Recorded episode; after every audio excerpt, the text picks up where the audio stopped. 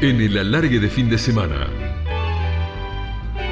Cafecito con colegas. Chantas y en el fondo solidarios, más al fondo muy otarios y muy pioras más acá. Vamos, aprendamos pronto el tomo de asumirnos como somos o no somos nunca más. Y vamos a charlar con el mejor de los nuestros, con Víctor Hugo Morales, el hombre que con su talento y compromiso consiguió que muchos decidiéramos elegir el camino de la vocación periodística, un imprescindible que con su compromiso levanta la bandera de la ética periodística. Ah, y además, el mejor relator de habla hispana, de fútbol, de todos los tiempos. Bienvenido, Víctor Hugo, gracias por este momento, por la charla, ¿cómo estás? Bien, Leo, bien, abrumado, agradecido eh, por la presentación y con mucho gusto de estar compartiendo este ratito para charlar eh, de, lo que ustedes quieran, por supuesto, eh, con, con un enorme placer. Muchas gracias, muchas gracias por la generosidad de siempre y la buena predisposición. Sé, sé, me contaron, que hasta hace un rato estuviste viendo una película en tu casa. ¿Qué película estabas viendo? Aparte sos un tipo que hace muy buenas recomendaciones en su programa de las 7.50 cada día, habitualmente, digo, hablo de las 7.50 porque es lo que estás haciendo de lunes a viernes y de 9 a 12. ¿Qué estabas viendo, Víctor Hugo? Estaba viendo de nuevo una de las películas que para mí está entre las 10 o 15 mejores películas de la historia, que es Mississippi en llamas.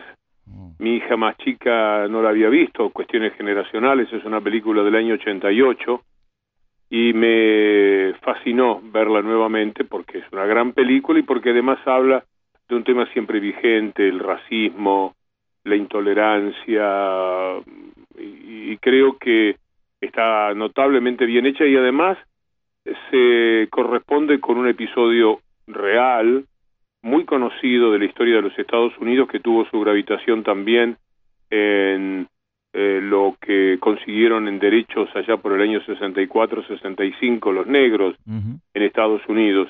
Si vos ves la película All eh, the Way, que es hasta, se llama Hasta el fin con Brian Cranston, vas a ver que para llegar a la presidencia de Cranston, el episodio de Mississippi terminó siendo también muy importante. Cuando yo vi la película la primera vez no sabía eso, ahora cuando vi la de Johnson eh, pude apreciar que la significación del hecho de Mississippi en llamas, un episodio real, insisto, el asesinato de tres luchadores por los derechos civiles, uno de ellos negros, eh, y eh, que ese episodio, decía, tuvo una gran relación con la política, con los derechos de los negros en esa década crucial en los Estados Unidos. Así que me reencontré con una película muy querida, después estoy viendo también, ahora acababa de ver un capítulo de eh, Broadwalk Empire, que es una serie que transcurre sobre la base de hechos reales, aunque es de ficción, en Atlantic City, allá por 1920, tiempos muy pesados, ahí andaba dando vueltas Capone, entre otros, eh, pero Rostein, eh, Darmody, eh, algunos de los más conocidos bandoleros y asesinos, gángster de la historia de los Estados Unidos, pero con notables lazos con la política. Así que me he pasado una buena jornada eh, de cine después de seguir la palabra de el presidente Alberto Fernández sobre la continuidad de la cuarentena y las características de las mismas. Así que ha sido un día muy completo. En un ratito vamos a hablar de esto, de la coyuntura que nos toca vivir. Sos un hombre que abreva permanentemente en el arte.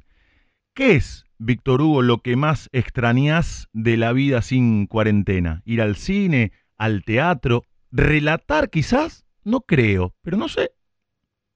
Todo eso junto, todo eso al mismo tiempo. Para mí la salida al cine y al teatro es una constante de mi vida y por supuesto que lo he hecho de menos. Eh, me he acostumbrado, no lo he pasado mal con la cuarentena, por el contrario, le he encontrado muchas cosas positivas, una convivencia familiar deliciosa, eh, horas eh, de, de, compartir lo que no siempre nuestras actividades nos permiten. Pero si me pongo a decir qué extraño, es exactamente esa la lista que has hecho, el mundo del teatro, sobre todo el teatro independiente, que es el que yo más voy, el cine, a veces voy por la avenida Cabildo, yo voy a dos o tres cines, por lo general, voy al Lorca en el centro, en Corrientes, y voy a, en Belgrano al Arteplex, ahí en Cabildo al 2800, y a veces voy por Cabildo para el lado del canal, y me parece que estoy yendo para el cine, es una situación eh, casi extraña que tiene que ver con esa melancolía naturalmente de las cosas que uno hacía eh, y que han quedado truncas en la cuarentena y seguramente por un tiempo más todavía vamos a extrañar. Es verdaderamente impresionante la cantidad de mensajes que están cayendo a través de las redes sociales, eh, los amigos, oyentes, colegas. Es extraordinario el amor que tienen por un tipo que se lo ganó, por todo lo que hizo y lo que hace, por lo que refleja en su profesión a partir de lo que es su formación. Es impresionante eh, realmente, Víctor Hugo, los mensajes, eh, los saludos. En un ratito vamos a leer algunos de esos mensajes. Víctor Hugo. Eh, es, muy grato, muchas gracias a, a todos esos amigos. Son eh, caricias para el alma, masajecitos al corazón que siempre vienen muy bien. Vamos a hablar de, de tu pasión por el relato, por la profesión, por esta actualidad, por las banderas que levantás, que hacen que muchos te admiremos, pero que también te hagas de enemigos muchos de ellos muy poderosos, porque Víctor Hugo no anda con chiquitas. Cuando, ¿eh? Cuando se enfrenta con alguien, se enfrenta con enemigos poderosos habitualmente. Pero esta es una charla de, amigos, cafecito mediante, por lo tanto vamos y venimos en el tiempo. ¿Cómo te construiste para que aquel pibe de Cardona en Uruguay pase a ser el periodista y relator que sos, como dije en el comienzo de la charla, el mejor de todos los tiempos de habla hispana? bueno, suponiendo todo eso, yo diría que soy eh, un hombre con mucha vocación por la radio. Yo nací con la radio cuando era niño. Para mí la radio era lo que los celulares para los chicos de hoy, es decir, era, eh, aquello que permanentemente escuchaba con la familia, las novelas y fundamentalmente los relatos deportivos. Yo creo que en el Uruguay los personajes más famosos tenían que ver con el relato. Uno de ellos, llamado Carlos Solé, era una figura nacional y todo eso te inspiraba y te llevaba a querer ser como ellos. Esto también pudo haber sido, de haberse dado las circunstancias, de actor de radioteatro, amaba ese género de la radio y eh, me pasaba imitando a los grandes actores de aquella época, Oscar Casco, Atilio Marinelli, Fernando Ciro, eh, hablando de los grandes de la Argentina, eh, también a Juan Casanovas, un grande del Uruguay, a Lalo Gómez, que eran personajes extraordinarios. Me pasaba escuchando novelas por radio, programas musicales, escuchaba el Glostora Tango Club con Rafael Díaz Gallardo, por ejemplo, desde Buenos Aires. El mismo programa se hacía en Uruguay, en Radio Carve, se llamaba El Cololó eh, Tango Club, porque tenía que ver con los productos como Glostora que impulsaban esas actuaciones de orquestas en vivo en las fonoplateas de las emisoras. Ese mundo me resultaba absolutamente fascinante. Y ahí nace la vocación, el amor por la radio. De paso me decían que tenía buena voz ya de muchacho, con lo cual a los 15 años en mi pueblo natal quise ser locutor. Y hubo un concurso que tuve la suerte de ganar y después me vine, me vine a Colonia para estudiar abogacía. Y ahí me dio por pedir trabajo en Radio Colonia, tenía apenas 16 años, me lo dieron y empezó mi vida de locutor y después apareció el relato a los dos o tres años de estar en la radio y todos fueron golpes de suerte, largo de contar, un poco tedioso quizás, pero es la construcción de la vocación que a muchos nos eh, empuja y de los golpes de suerte que no todos tienen. Yo soy una persona muy favorecida, enhorabuena lo diga, por las circunstancias de haber encontrado gente que me dio un espaldarazo decisivo en cada una de las etapas de mi vida. Y eso también lo tengo muy en cuenta a la hora de hacer el balance. Hay mucha gente muy capaz y no toda la gente tiene eh, la misma dosis de fortuna. Hasta ahora yo la he tenido y por cierto que, que lo agradezco enormemente. Yo creo que ahí está la combinación de la carrera que pude hacer, la vocación, el amor por la radio y los golpes de fortuna. Mm. Siempre hubo una persona en cada etapa de mi carrera que me ayudó, decís. Si tenés que mencionar una o más personas importantes, inspiradoras, en cada momento de tu vida, a la cual, si querés, podemos segmentar en infancia, juventud, madurez y actualidad, ¿a quiénes nombras por cada etapa de esa vida? Eh, sería una enumeración un tanto larga de personas que nos representan para quienes nos están escuchando algo, porque por ahí hay alguien de mi pueblo, un cantor de tangos que tenía una empresa de parlantes donde yo gané ese primer concurso para la locución y ese hombre ah. fue un espaldarazo. En Radio Colonia, cuando fui a pedir trabajo, eh, estaban los dueños, una casualidad extraordinaria, dos tipos muy famosos ah. en su época, Bernotti y Montellano, podcasters muy importantes. La suerte de que estuviera en ese día en Colonia cuando yo fui a pedir que me hicieran una prueba como locutor pero el, eh, el hombre más importante de toda mi vida fue Héctor Ricardo García, el constructor de crónica, que eh, me hizo la prueba para el relato deportivo y que escuchó cinco minutos en un grabador celoso donde yo había grabado en la cancha de Boca un partido y apenas escuchó, qué sé yo, cinco o diez minutos, paró el grabador y me dijo un elogio muy grande y al sábado siguiente empecé a venir desde Colonia a Buenos Aires para hacer vestuarios en las transmisiones de Rousselot, Ardigó y Panseri, oh. a relatar un poco de la reserva, y muy rápidamente empecé a tener oportunidades de relato. En Crónica salía un aviso de media página que decía el relator más joven de América y yo tenía 18 años. Es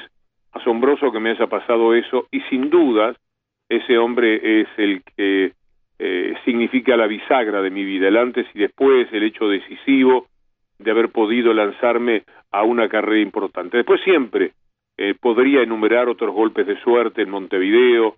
Cuando me vine a la Argentina, eh, Adrián Paenzi y Fernando Niembro fueron decisivos porque me fueron a ver en un momento en el que en el año 80 me habían puesto preso y ellos fueron a verme y yo les conté que tenía mis prevenciones sobre la relación que estaba teniendo en aquel momento con el régimen militar de allá, y ahí mismo me preguntan, dada esa situación, si yo sería capaz de venirme a la Argentina, yo le dije que mañana mismo fue la respuesta, lo haría, y al poco tiempo aparecieron, yo ya había salido de estar preso, eh, pero volvieron con una propuesta que también cambió mi vida. Yo tenía un, una figuración muy importante en Uruguay en ese momento, era un, relator fuerte, pero yo creo que estaba en una relación que en cualquier momento eh, iba a implicar un cese de actividades por lo menos momentáneo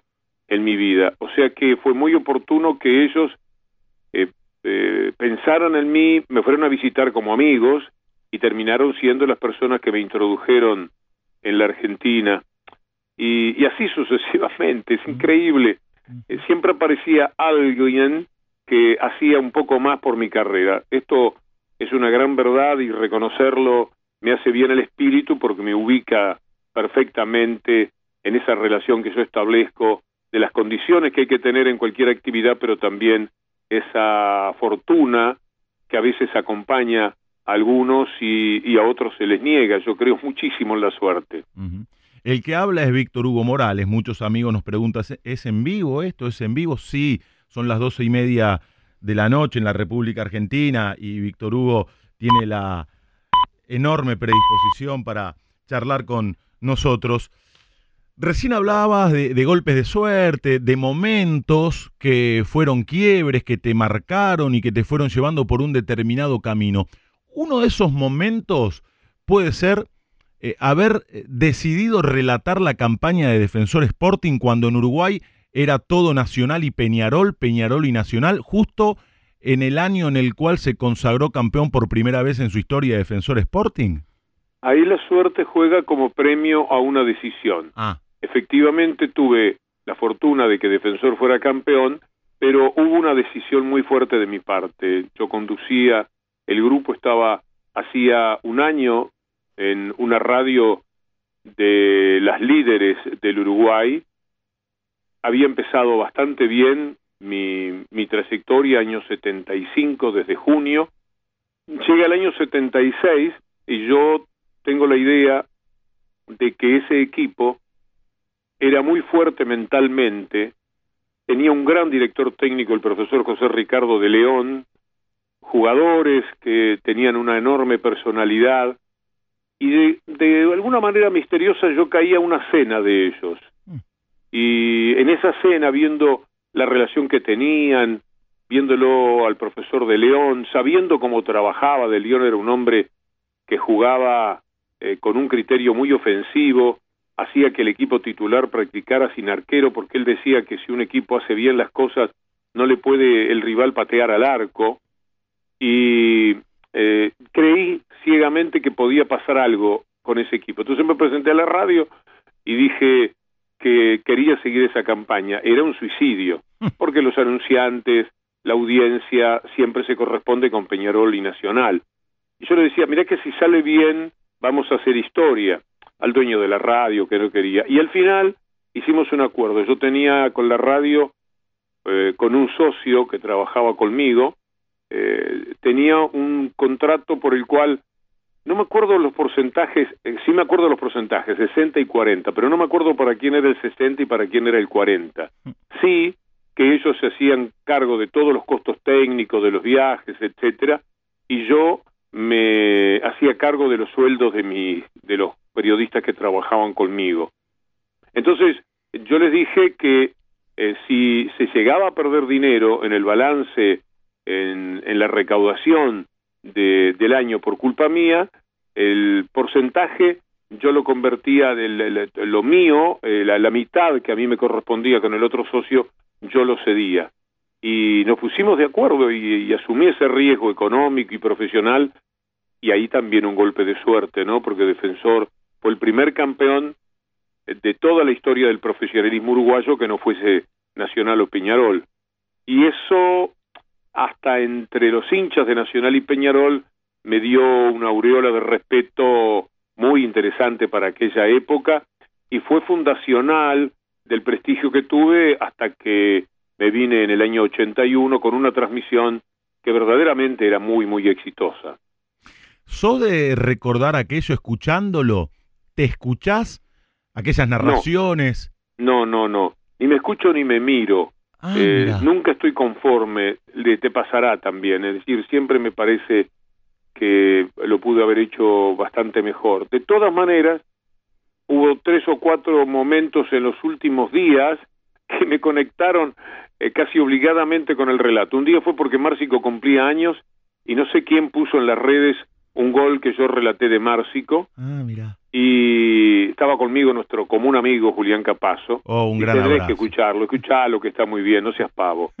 Y me lo escuché y de verdad que esa vez quedé satisfecho.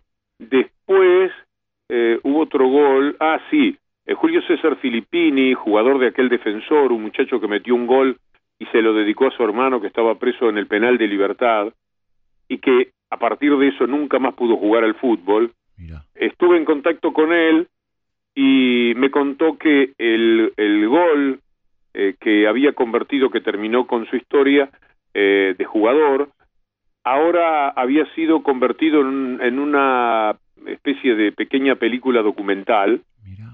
eh, ahora no me acuerdo el título, y también me escuché ese gol convertido por Julio César Filipín en un partido de defensor contra Nacional.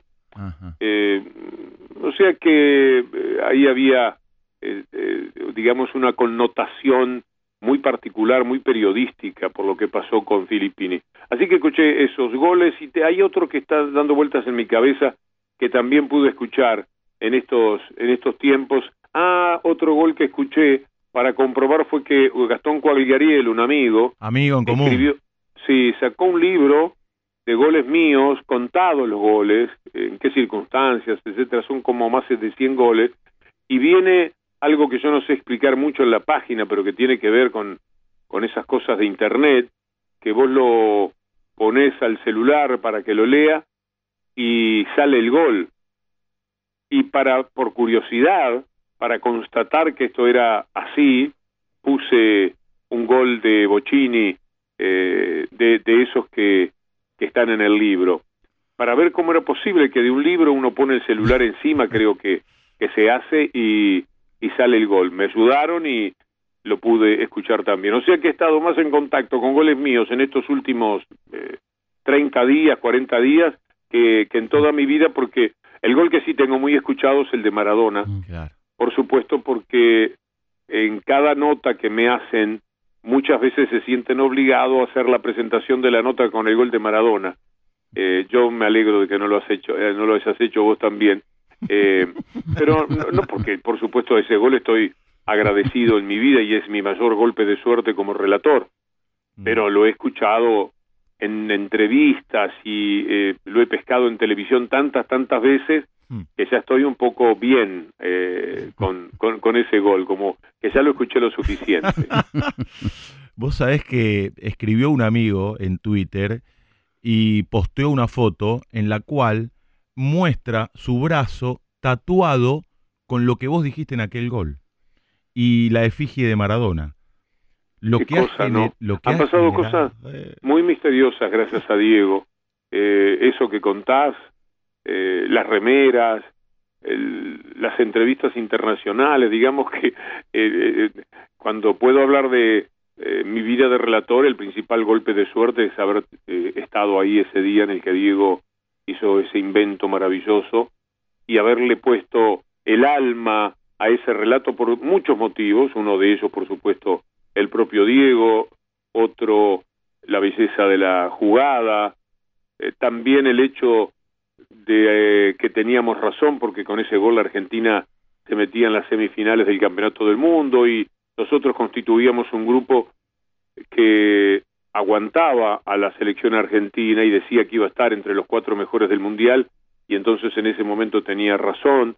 También el hecho de el hostigamiento de una parte grande del público mexicano hacia la Argentina, todo eso Mm. explotó eh, visceralmente en esa jugada, es un relato indudablemente muy dramático, en el que yo creí que había cometido excesos. En mi página está el partido entero, una vez lo escuché con mi hijo, la una única vez, eh, porque me lo habían dado, ahora de esto 20 años, él era chico, y cuando vio que yo pedía disculpas dos veces más por el tipo de relato que había hecho, me decía, ¿por qué, esa tontería de pedir disculpas? ¿Por qué lo hacías? Y la verdad es que yo creía que me había excedido de lo que era el, el rol de relator. Yo tengo, digamos, algunos criterios eh, o, o éticos o estéticos respecto a la profesión y al propio relato y me parecía que me había salido de mi cauce. Entonces estaba eh, un poco eh, preocupado porque era muy loco lo que lo que había hecho. Bueno, eh, el gol ese es también el, un antes y un después para mi vida. Recién hablabas de la hostilidad de los mexicanos en aquel Mundial de México en 1986 y esa hostilidad se ve claramente marcada en la final, donde los mexicanos hinchaban para Alemania. Ese partido, que por supuesto fue relatado por Víctor Hugo Morales, también fue relatado por José María Muñoz. Víctor Hugo, en el relato del último gol, cuando Argentina ya se consagraba campeón, en el remate de ese relato dijo Argentina 3, Alemania 2, Argentina 3, México 2. Sí, yo Y- sentí y- que le habíamos ganado a todo en ese Claro. momento. Y Muñoz el- dijo, po- por eso iba a, a la comparación, en el mismo relato, eh, viva Argentina, viva México. Sí. Eh, Viva Argentina y qué más? Viva México, que mientras Muñoz este, hablaba de la hermandad de los argentinos y los mexicanos, vos te hiciste Ah. carne de esa hostilidad de los mexicanos y en el relato dijiste... Bueno, yo dije en alguna de esas transmisiones últimas que a México me iban a llevar eh, con cadenas, que no volvía nunca más. Ahora tengo dos nietos mexicanos, mi hijo está casado con una mujer mexicana No. y he ido varias veces a México y he aprendido, reaprendido a quererlo, porque mi dolor con México era que yo de muchacho eh, era Cantinflas, era Miguel Aceves Mejía, Ah. eh, era Pedro Vargas, era el cine mexicano que llegaba hasta nosotros, Arturo de Córdoba. Era para mí México un lugar muy querido. Mi luna de miel fue en México hace 40 años y eh, o 41 para ser más preciso, porque está mi esposa cerca y no quiero que piense que eh, me como un año. Eh, y entonces México era especial eh, y que nos trataran tan mal, porque la verdad era que no solamente fue con los argentinos, sino con también con los uruguayos. Mi esposa estaba, era con la mujer de Titi Fernández, sí, estaba en un partido que jugaba Uruguay en la tribuna, estaban juntas, eh, yo no relataba, habían ido a otra ciudad a ver el partido y no las trataron bien, eh, lo pasaron mal y todo eso eh, jugaba de una manera que me mortificaba un poco en la relación con México porque eh, yo tenía un amor eh, que no tenía mucha explicación, que tenía que ver con la música, siempre con las cosas artísticas, el cine y eso. Era un loco de cantinflas, quería cantar como Miguel Aceves Mejía, todas esas cosas. Llego a México y nos pasa esto. Había ido antes, pero nunca en una circunstancia de un campeonato del mundo, etcétera. Yo recuerdo que eh, cuando Argentina sale campeón, voy y pido una bebida en el bar al- a, las, a las horas y el tipo me lo sirve más o menos, con, con desgano. Y yo le digo, ¿tanto le duele que haya ganado la Argentina? Y el tipo me dice, la verdad que sí. Había una cosa rara con, en la relación con, con la Argentina. Así es que eh, todo eso jugó. El gol de Diego tiene en mi garganta muchas de las broncas acumuladas, eh, algunas deportivas, etcétera, y después estaba el factor de la admiración por la maravilla que había hecho Diego y porque, bueno, para mí Maradona futbolísticamente es Gardel, es Dios, y, y, y cuando uno de los grandes, vos como relator lo sabés muy bien, hay elogios que vos no se lo podés hacer a Juan Pérez cuando convierte un gol, eh, porque Juan Pérez eh, es eh, la, gente no, no no sabe quién es, pero cuando uno de los grandes, un Diego, un Bocini, un Francescoli, un Riquelme, eh, convierte en un gran gol, vos podés decir de ellos cualquier disparate, porque todo les queda bien. Cualquier pilcha del lenguaje se adecua a lo que la gente siente por ellos. A mí siempre me encantaron los goles de los artistas de la cancha, porque eran más inspiradores. Vos no podés inventar la emoción y la admiración por alguien que no tiene tanta relevancia para la gente, aunque sea un gol fantástico. Y en cambio, eh, aquel que ya tiene una historia de destaque y de relación con la gente, oh, le podés decir príncipe, eh, leyenda que vino de Zárate, y les queda bien. Cualquier cosa que vos puedas decir, vos como relator seguramente lo entendés muy bien. Sacalo a Diego.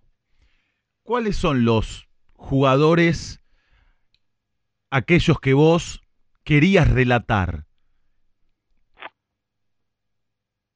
Por lo bueno, que generaban, por, por te este- diría Bo- Bocini en el primer lugar. Mirá, El Bocha es un...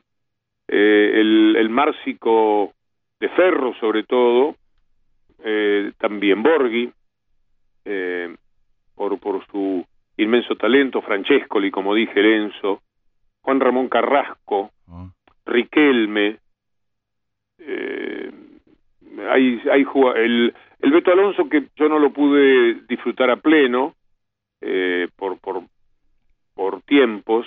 eh, esos jugadores, eh, eh, estando en la cancha, eran una promesa de lucimiento para el relator. Mm, Insisto, porque todo les queda bien. Vos podés jugar eh, en el elogio eh, enloquecido, eh, exagerado, eh, que, que no, no hay una contrapropuesta en tu mente, algo que lo rechace. En cambio, vos, como dije antes, no podés ser un, gran elogiador de alguien que no tiene ese tipo de trayectoria. seguramente cometo muchas omisiones de, jugadores, depende de las épocas y todo. Cuando uno da nombre siempre lo que eh, ocurre es eh, cometer omisiones y que después cuando cuelgo con vos digo, uy, cómo nombré tal jugador, etcétera. Eh, hubo goleadores muy inspiradores, hubo equipos, ahí, está, por el lado de los equipos, a mí me gustó muchísimo el Estudiantes del 82, el de Bilardo, los equipos de Grigol del 80, he sido muy, muy admirador de, de ellos y el, el, seguirlos con entusiasmo también generaba un aprecio muy fuerte por eh, lo que era la, eh, la, la, impronta de esos equipos y eh, lo que se me ocurría decir de ellos, el sentimiento que me generaban. Víctor Hugo, sos un hombre cuyo compromiso se refleja entre otras cosas, en la pelea con los monopolios y con sectores de la sociedad de mucho poder. Una lucha desigual, pero que la librás a pura honestidad intelectual. A partir de estas situaciones, eh, ¿has perdido muchas amistades? Sí, sí, supongo que sí. Eh, lo que pasa es que eh, cómo llamar amistades a las que se pierden en función de, la discusión política. Habrán sido errores. No amigos, ¿eh? Ah. yo tengo mis escalas de amigos. Están los de toda la vida, están los del trabajo, están los que eh, están más cerca de uno. Creo que hay como seis o siete o diez capas de amigos que uno dice amigos, los quiere mucho, pero hay por supuesto una diversidad. Están los amigos de la vida social, la persona con la que vos te encontrás, te gusta, te da la mano, te das un abrazo, preguntar respectivamente por la familia, si se da la ocasión tomás un café, compartís un almuerzo, una cena, no es exactamente una amistad. De ese rubro del que uno llama amigo por una cierta ligereza que a veces tenemos con la palabra, sí, mucha gente quedó por el camino porque eh, mi vida se empezó a desarrollar en determinado momento, o quizás siempre desde que tuve destaque en la profesión, en un sector social eh, que eh, tiene siempre expectativas determinadas hacia la gente. O decir, tenía muchos amigos, eh, no sé si mayoritariamente, no creo, pero de la derecha, de personas que en algún momento empezaron a, alejarse, cosa que tampoco es demostrable. A lo mejor el que se alejó fui yo mismo. Yo empecé a establecer una relación en la que me llamaban, llamaba, me invitaban, invitaba, pero el que extrañamente se perdía un tiempo en el camino yo lo atribuía a que lo mejor era que quería cortar la relación, o sea que en, en algún caso yo debo haber sido culpable, prejuicioso, era que simplemente no nos veíamos y no nos cruzábamos con determinadas personas.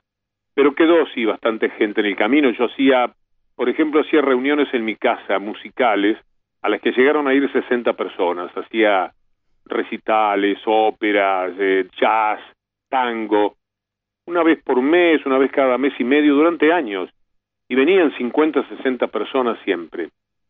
Te diría que de ese grupo eh, no fue quedando prácticamente nadie. Eh, no, no, eh, salvo los, los amigos, amigos que también estaban allí, pero los que eran amigos más lateralmente en mi vida, los que eran relaciones sociales, a los que uno llama amigos, todos esos en estos años sí quedaron por el camino. Y eso es una de las cosas que más cuesta en la vida. Yo creo que eh, la decisión de pelear con, con ciertos factores de poder la puede tener cualquiera. Lo que a la gente le cuesta es romper con su pertenencia, muchísimo. Eh, por eso yo admiro a gente como el doctor Zaffaroni, por ejemplo, que podría ser Gardel con los guitarristas, la orquesta de Canaro, eh, a su alrededor, si él no hubiese roto la pertenencia con el sector social que valora eh, el talento de, ese gran hombre eh, de, de, la justicia. Eh, y yo cada vez que lo veo escribir una nota, pelear, enfrentar al, establishment, hablar de la desigualdad, de la inequidad, de la mala justicia, etcétera, yo sé que él se está en ese momento peleando con muchísima gente y que eso exige una decisión muy pero muy fuerte. Eh, y ese tipo de personas, nombro a Zaffaroni para poner un ejemplo, pero hay algunos más, esos luchadores eh, que podrían estar mucho más cómodos en su vida, mucho más acariciados por los medios de comunicación, que te dan pertenencia o te rechazan. Mm. Y, y, él ha tenido eso que yo llamo romper con la pertenencia, que me parece que es lo más difícil y a lo que más le teme la gente. Eh, tenés una particularidad porque este enfrentamiento se ha extendido al terreno periodístico y hay muchos periodistas o pseudo periodistas que te critican arteramente, hasta han escrito libros para defenestrarte. Y vos sos un hombre, porque te escucho cada mañana a las 7.50, de siempre te escucho, que no hace hincapié en nombres propios a la hora de criticar a los monopolios o a cierta manera de hacer periodismo. Lo que sí haces, y esto lo pinta de cuerpo entero a Víctor Hugo Morales, con él estamos hablando, es destacar muchas veces, y ahí sí haces hincapié en nombres propios, a periodistas que están enfrentados ideológicamente, pero lo haces desde la formación que pueden llegar a tener. A propósito de esto, y, sirve como introducción a la pregunta que te voy a hacer, este año la radio va a cumplir 100 años. ¿Cómo la ves? Te lo pregunto desde lo periodístico y lo podemos hacer extensivo al resto de los medios. La radio es un milagro. es increíble que goce de tan buena salud como medio. O fíjate que algún día va a desaparecer el papel, por ejemplo. Mm. El diario en papel, quizá los libros también. Es decir, va a haber cambios muy significativos y yo me he ido preparando para pensar que la radio siempre va a estar. Es un milagro porque lo que hizo la radio fue transformarse, esos programas musicales que yo te comento y los radioteatros se se convirtieron en teleteatro y en espectáculos visuales de la televisión. Entonces la radio, que era humor, música eh, y entretenimiento, se fue convirtiendo en un hecho periodístico muy fuerte. Y a mí me parece que eh, lo que hoy día la radio hace eh, en ese sentido es lo más fuerte que hay, eh, lo más creíble que hay, y esto le ha permitido una vigencia, todos los días millones de personas siguen escuchando la radio. En la Argentina, supongo que en muchos países, pero no sé si tanto como en la Argentina la radio es un baluarte de la comunicación y a mí me parece que eh, es algo que, que, podríamos llamar milagroso, porque todo lo que hacía la radio empezó a hacerlo de la televisión. Entonces la radio se tenía que morir si ya lo hacía la televisión. Y ahí vino la transformación paulatina eh, hasta llegar a una radio, yo creo que en los años 80 empezó a consolidarse poco a poco, ya en los 90 y de ahí eh, eh, de una manera total que la radio es periodismo. Todo lo que pasa hoy día en la radio es periodístico. Fíjate que escasean programas que sean simplemente un entretenimiento. Por ahí tenés algún programa dedicado a la farándula, a, la chismografía que genera la, el mundo de la televisión, de, los teatros, etcétera, pero muy poco y, todo lo a donde vos pongas la radio, la que sea casi, las FM, que antes pasaban música y nada más, ahora, eh, el otro día eh, tenía como el teclado de, de la radio, estaba en el auto de mi amigo Julián Capazo esperándolo y estaba puesto en FM. Eh, y empecé a tocar y no había música en las seis emisoras del teclado. Todas estaban hablando, lo cual me hace pensar que también han hecho un recorrido muy fuerte hacia el mundo periodístico.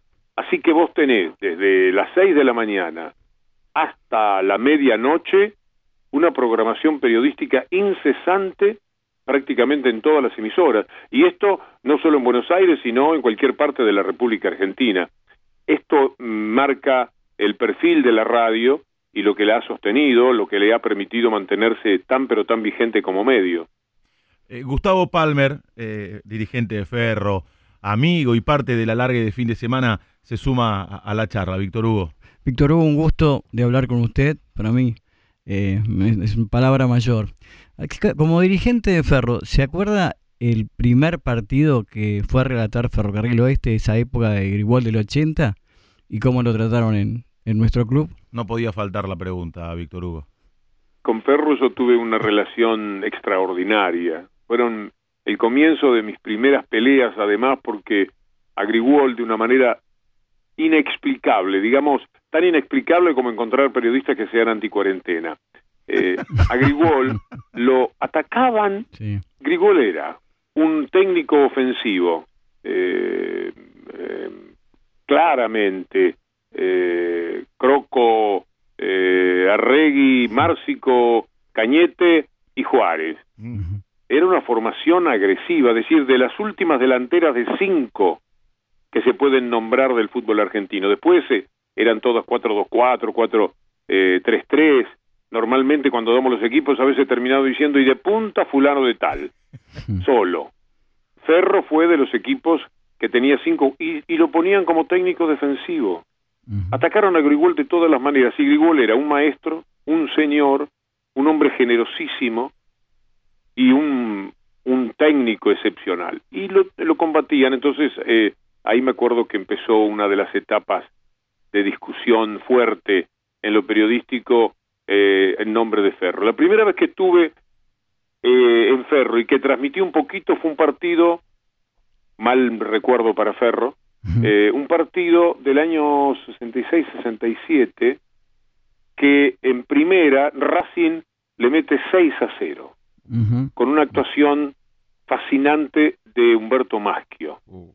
Una actuación de Racing increíble. Yo no relaté ese partido, yo relaté un ratito de la reserva. Em, me acuerdo que jugaba el Churrasco Mesías en la reserva, en, tiempos en que en la reserva jugaban muchísimos jugadores habituados a estar en la primera división. Y yo relaté mm, el segundo tiempo, por supuesto interrumpían con alguna nota, pero era, eh, eh, me daban un poco de, de, coraje para que yo me lanzara a relatar, eran mis primeras, eh, mis primeras acciones. Recuerdo que parado en la puerta de la cabina estaba Fioravanti, un ratito, por curiosidad, para ver cómo lo hacía. Fioravanti fue un hombre maravilloso de la profesión. Un hombre muy generoso, un gran señor.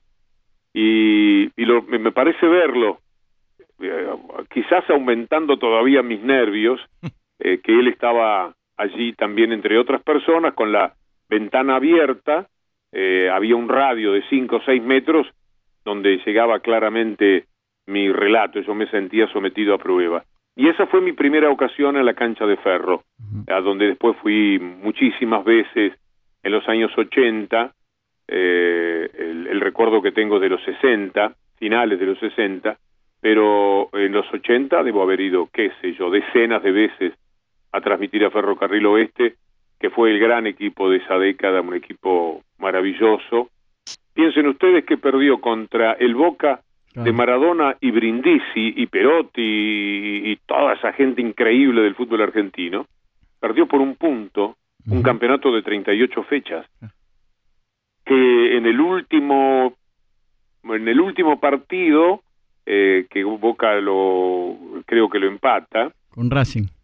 Sí. Había como la sensación de que ya que tenía que ser el campeonato para Boca y el partido parecía que no era tal mm. Lo que hizo Ferro en ese año 81 es eh, sencillamente extraordinario. Si a alguien le está gustando lo que digo en este momento, que, que sepa que lo digo muy de corazón. Tuve mucho, mucho afecto por Ferro, porque además había un afecto político. Ferro era una especie de clase media, eh, era un tiempo en el que desde el punto de vista sociológico, por algo Ferro fue una de las víctimas de los 90. Claro. Eh, eh, desde el punto de vista sociológico significaba algo muy fuerte no solamente para Caballito, sino para otras zonas de la ciudad de Buenos Aires. Fue un, un hecho, eh, el básquetbol de Ferro, ahí conocí a León Nagnudel, otro grande. Los directivos de Ferro eran en aquella época los que uno marcaba como eh, el sueño posible del dirigente honesto y capaz. Leiden, Echeverry, en tipos... Eh, entonces todo Ferro era maravilloso y nosotros defendíamos mucho desde Sport 80 porque cuando hablo de, de mi adhesión a Ferro tengo que mencionar a Paense inmediatamente, Marcelo Araujo, Fernando Niembro, Néstor Ibarra, todo el equipo tenía una gran admiración por Ferrocarril Oeste. Ahora, gracias. ahora que te amigaste con el tiempo, con escucharte en distintos relatos, si me permitís, porque hay un montón de gente que está escribiendo y los hinchas de Ferro están enloquecidos, y ya que hiciste hincapié en Ferro, en Grigol y en el Beto Márcico precisamente, hay un gol del Beto Márcico relatado por vos, Víctor Hugo, frente a Boca. Si te parece, lo compartimos con todos los amigos de El Alargue de Fin de Semana. Dale. A ver. Volante de Ferro, la está dejando Sotelo en dirección a Cañete, le pide solo Márcico, Cañete la tira para Márcico, cara a cara con Gatti y ahí está, y ahí está, y ahí está, y ta ta ta, y ta ta ta, gol, gol, gol, gol, gol, gol, y gol, gol, gol, gol,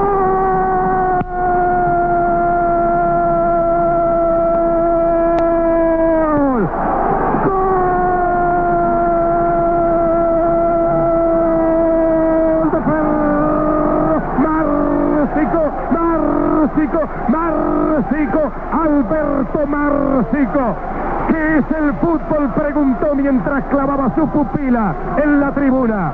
Y la tribuna le respondió, y tú me lo preguntas, el fútbol eres tú, Alberto Márcico. Lo perdimos a Palmer. Ya está, Palmer pasó a mejor vida, pero se fue feliz. El mejor regalo de este año, Víctor Hugo.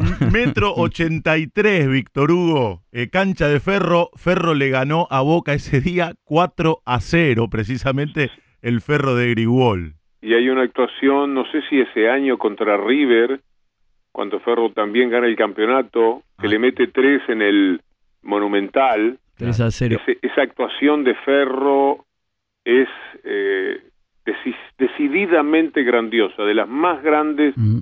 actuaciones de un equipo de fútbol que haya visto en mi vida. Esa, Independiente ganándole a Gremio en la Copa Libertadores en Porto Alegre, eh, Estudiantes de La Plata contra Vélez, aquel día de un gol de Troviani con unas paredes formidables.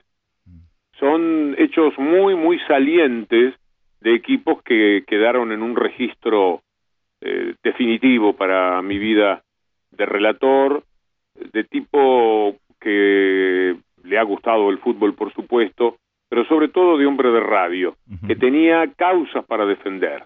Estudiantes de La Plata era un equipo muy agredido en el 82 eh, y, y el periodismo lo atacaba de una manera terrible. Lo acusaban de antifútbol y tenía tres artistas de circo eh, jugando, Claro. eh, Sabela Ponce y Troviani. Eran uno- una cosa maravillosa. En, en un partido contra Vélez también hicieron una, eh, cumplieron una actuación fantástica. Son hechos eh, eh, bien trascendentes. Yo me acuerdo de poco en realidad. Eh, cuando me piden anécdotas e historias y demás, hay eh, tantas tantas concurrencias a, a un estadio, tantos años y tantos goles relatados y tantos jugadores vistos que francamente ustedes tienen el beneficio de la juventud y tienen todo mucho más fresco, pero la verdad que a mí se me ha empastado todo, ya tengo grabé demasiadas veces sobre la misma cinta. Qué bueno está eso. Eh, escribe el amigo Daniel Bareto, entre tantos, y me dice, decíselo, decíselo, decíselo. Se está acordando de un relato del año 84, Copa Libertadores, en el que dijiste Bocini y su tridente, el más diablo de Independiente, cuando Independiente le ganó a Olimpia. Bueno, a propósito de esos grandes equipos que recordabas, Víctor Hugo. Sí, sí, sí, Bocine eh, a mí me, me, me, me- me provocaba también mucho amor. Digamos, Diego es el, por supuesto, el máximo artista, pero Bocini fue impresionante. Eh, Relatar a Bocini era un placer, un placer. eh, porque los, eh, eh, como Riquelme también, los jugadores que dan pases tienen mucho que ver con la estricta belleza que siempre se está buscando en el fútbol y que muchas veces escasea, porque ellos tienen una concepción de una geometría en el fútbol que tiene relación con la belleza. Es decir, un pase desde eh, la mitad de la cancha, un poquito más adelante, puesto entre el marcador de punta y el segundo marcador central, que en velocidad de la pelota y en justeza para el jugador que viene corriendo a buscar, el compañero que viene corriendo, cuando la pelota pasa entre esos dos jugadores, esa es una línea, una geometría que tiene que ver con la perfección en, en el fútbol. Y creo que nadie como Bocini, eh, Riquelme también, eh, con todo respeto, para generar ese asombro del pase inesperado que le llega al delantero que cuando levanta la cabeza lo que tiene por delante es tan solo el arquero. Mm. Ese tipo de jugadores son muy inspiradores. Alguna vez Riquelme dijo que él gozaba más dando un pase de gol que haciendo un gol. Y yo estoy entre los que le cree, entre los que piensa que efectivamente se enamoraba de la belleza de una concepción de la jugada más que de lo que es la definición de la jugada, porque un gol lo mete cualquiera, pero un pase riquelmiano, un pase bochinesco, un pase maradoniano, un pase alonciano, eh, no lo hace cualquiera, eso desde ya. Hay que tener una repentización, una justeza en la pegada, más que para poner la pelota en el ángulo. Cuando vos das un pase eh, entre el, marcador y el zaguero, y la pelota llega justo al vértice del área para que el puntero que viene embalado la tome a la carrera, el cálculo implica una geometría y un sentido hasta eh, de la matemática que eh, te acerca a la perfección que en cualquier actividad buscamos. En un rato te voy a pedir, te lo adelanto como para que lo vayas pensando, lo hacemos con todos los amigos en este cafecito con colegas, esa manera de juego, que armes la transmisión o el equipo ideal para transmitir fútbol por radio. De todos los tiempos. Te digo que los anteriores a vos como relator te eligieron a vos, Víctor Hugo. En un ratito, un relator, un comentarista, dos campos de juego, un locutor comercial y un informativista. En un ratito, más o menos, anda maquinándolo. Víctor Hugo Morales, señores, está hablando en Radio La Red en el alargue de fin de semana. Ocho minutos, ocho minutos pasaron de la una de la mañana. Víctor Hugo, a partir de esta pandemia, y luego volvemos un poco con tu historia en la Argentina y los relatos y, y los partidos, pero quiero que hablemos un poco también de esta coyuntura que nos toca atravesar. Te decía, a partir de esta pandemia y las miserias mostradas por ciertos sistemas de gobierno, Brasil y Estados Unidos, como máximas referencias de lo malo, de lo que no hay que hacer, ¿crees que cambiará el paradigma de un mundo vorazmente capitalista? No, no ah, creo. Ah, ah, eh, Mujica, el Pepe, en una charla con mi colega y amigo Fernando Borroni, eh, hace pocos días también se mostró escéptico. Yo creo que va a recrudecer una forma de capitalismo que todas las crisis a eso lo sacan bien parados y los que pierden son los que los trabajadores, los sectores medios, los más vulnerables. No, hay una derrota más en ciernes contra el capitalismo y lo que llamamos el neoliberalismo. Ya se nota, ya en Estados Unidos se sabe que los que tienen, hay 607 personas que tienen más de mil millones de dólares esas 607 personas ya ganaron 280 mil millones de dólares entre mediados de abril y el 10 de marzo, en un solo mes. Imagínate lo que debe ser ahora.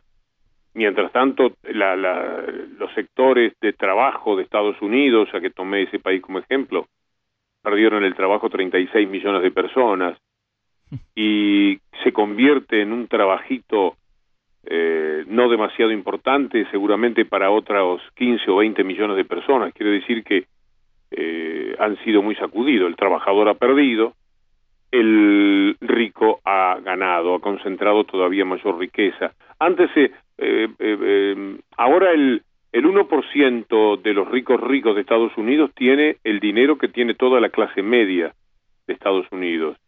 Es decir, si sumás a los ricos de la clase alta, eh, eh, de la clase media alta, y sumás todo lo que tienen, no llegan a lo que tiene el 1% de los capitales concentrados. Había un tiempo en el que uno decía 32 personas tienen lo que 3.500 millones de personas en el mundo. Ahora no son 32, ya son 10, 12. He leído por ahí 6 en algún cálculo que se ha hecho. Quiere decir que cada vez más hay concentración. Y, esto no, no hay ningún motivo para que pueda terminar. Los medios de comunicación seguirán con la poderosa y brutal vigencia que tienen en todos los países, aún en los que tienen un periodismo más decoroso, los medios son eh, partícipes de la ideología capitalista y mm, muchísimos de ellos, la gran mayoría neoliberal. Las fortunas no van a ser tocadas. Vos fijate el disparate que vivimos en la Argentina de la defensa ultranza de un partido político y de los medios de comunicación porque le quieren poner un impuesto por una sola vez a 12.000 personas que tienen mucho dinero en la Argentina en una situación dramática como la que está viviendo el país. Entonces, aquí los trabajadores van a perder, muchos van a perder el trabajo, por más que el gobierno lucha para evitarlo. El salario va a estar muy deprimido a la salida de todo esto. Vienen meses muy difíciles, muy complejos. Supongamos que la pandemia termina en septiembre. Todo el primer año a partir de ese momento, es decir, hasta más de mediados del año próximo, va a ser muy, muy difícil el panorama y Roca, que tiene 8 mil millones de dólares, no va a tener un solo dólar menos porque ni siquiera quiere pagar ese impuesto a las grandes riquezas.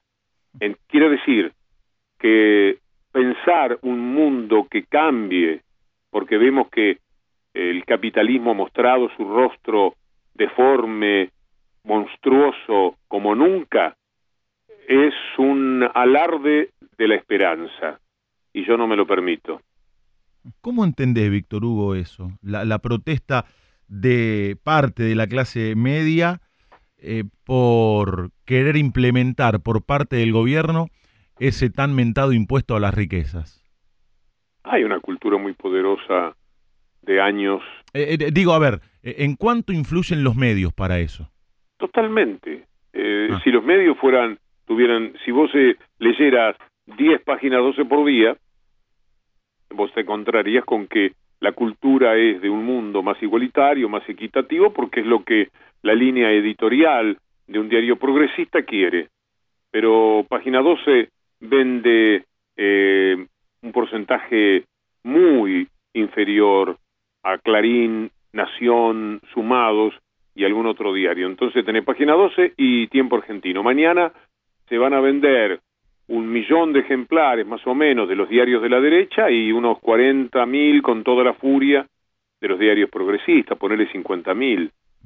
Entonces la llegada es, eh, eh, si vos sumás los canales de televisión, tenés todos los canales del grupo Clarín, los de cable, los 300 canales eh, dispersos en el país, el Canal 13, pero además tenés Telefe, América, el Canal 9, que no, no, no, no se sabe ni qué es lo que hace desde el punto de vista de político, no lo digo por desprecio, pero francamente no, no sé qué es lo que maneja, seguro que no se maneja como un canal progresista. Entonces vos tenés eh, como contrapartida solamente C5N y algunos tramos de la programación de algún otro canal como puede ser Crónica. Con eso no alcanza para eh, luchar eh, en cambiar un poco la cultura y hacer a la sociedad un poco más generosa. Entonces, por muchos años de golpear sobre lo mismo, de invitar a la gente al egoísmo, a la insolidaridad, al individualismo, a la meritocracia, eh, al desprecio por el que supuestamente fracasa si no consigue el éxito de unos pocos de la sociedad, eh, trabajan muchísimo sobre los derechos adquiridos, todos fraudulentos, eh, estos países fueron fundados sobre una desigualdad, una estafa moral, por eso se terminaron yendo los Artigas, los San Martín, los Bolívar, todo, ninguno pudo resistir a ese tío, los Belgrano, no se podía con esa gente. En cuanto se echaron a los, eh, a los que querían echar de nuestra América empezó la pugna por quedarse con todo. Y Leandro Busato, un diputado de Santa Fe, mandó un proyecto y yo me puse a leer lo que había puesto, un proyecto de impuestos que marquen que el que tiene nada más que 300 hectáreas pague muy distinto al que tiene 12.000 hectáreas o 10.000 hectáreas. Y me enteré de que en Santa Fe, en la provincia, el 60% de la tierra de Santa Fe, de los 130, 140 mil, mil kilómetros cuadrados que tiene Santa Fe, son del 0,06%, ni siquiera el 0,6%. Es decir, está tan extraordinariamente concentrado. Entonces, cuando hablamos de pobreza, sí fundaron la pobreza, la pobreza fundacional en la Argentina. Lo que hay son gobiernos que de vez en cuando aparecieron para eh, que esa injusticia nos fuera un poco más leve. El gobierno peronista, el gobierno kirchnerista, bueno, también con, con todo lo que de peronismo eh, tiene adentro el kirchnerismo o el peronismo con el kirchnerismo, eh, fueron las únicas ocasiones, el, el peronismo del 70, en las cuales el trabajador, la masa de trabajadores tenía acceso al 50% de la riqueza que generaban en el país y el 50% quedaba para la élite. Pero normalmente cuando no estuvieron el peronismo o el kirchnerismo en el gobierno, la relación fue 70 a 30. 70% para los que más tienen y 30% para toda la masa, masa trabajadora. Eso es fundacional. Eso lo hicieron cuando vos le dabas un millón de hectáreas a la familia Martínez de Oz, que creo que eran dos millones, pero ponerle un millón, mm. vos le das a una persona un millón de hectáreas y le estás negando una hectárea a un millón de personas. Aunque sea a cien mil, le estás negando diez hectáreas para que plantee algo. Entonces esto viene así eh, desde el fondo mismo de la historia.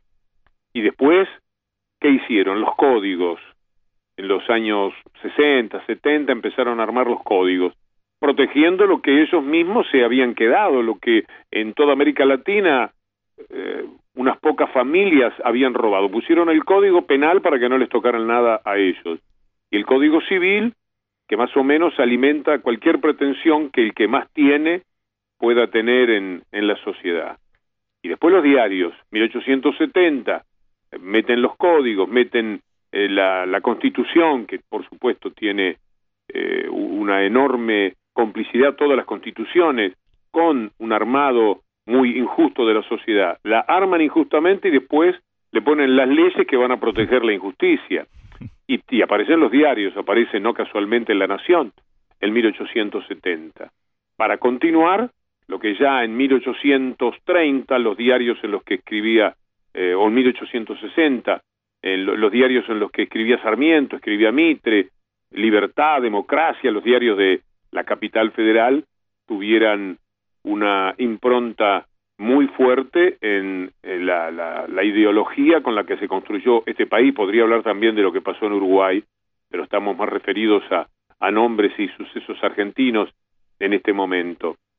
Entonces, eh, cuando lo han hecho tan bien, a mí me parece que más fácil eh, para mí pararme en el balcón y pensar que puedo empezar a volar y llegar a la luna que destrabar lo que es imposible, que es el, el mundo capitalista, que es una estafa económica y moral para las inmensas mayorías, vivida con resignación, con una mansedumbre que a veces se me hace intolerable por parte de millones y millones de personas que ven la injusticia y que ya prácticamente no pueden hacer nada. Las revoluciones colectivas murieron y solamente queda algo que desde el punto de vista de, la discusión política o sociológica cuesta mucho mantener, pero yo creo que eh, ciertas formas de delincuencia son la revolución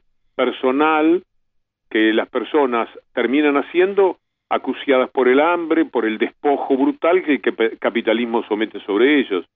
Pero por supuesto estamos entrenados para ver a un delincuente en alguien que roba en un supermercado y no estamos tan prestos a identificar a los delincuentes que, por ejemplo, en la reciente etapa de la Argentina hicieron todo tipo de negocios que eran directamente en desmedro de las posibilidades de, de los sectores mayoritarios de la sociedad. Me fui un poquito largo con esto, ¿eh? Pero, entendamos que son temas que eh, determinan que para completar el razonamiento uno siempre piense que tiene que decir algo más. Está muy bien y además nos ayuda a pensar y, y por eso te lo preguntamos también y porque sabemos tu compromiso y la manera de expresarlo. Estamos hablando con Víctor Hugo Morales en la trasnoche de sábado, madrugada de domingo, en Radio La Red, en el alargue de fin de semana, pasaron 20 minutos de la una de la mañana, tantos oyentes, tantos. Santiago Corey, Víctor Hugo, que escribe en Twitter, no hay mejor plan que disfrutar esta charla.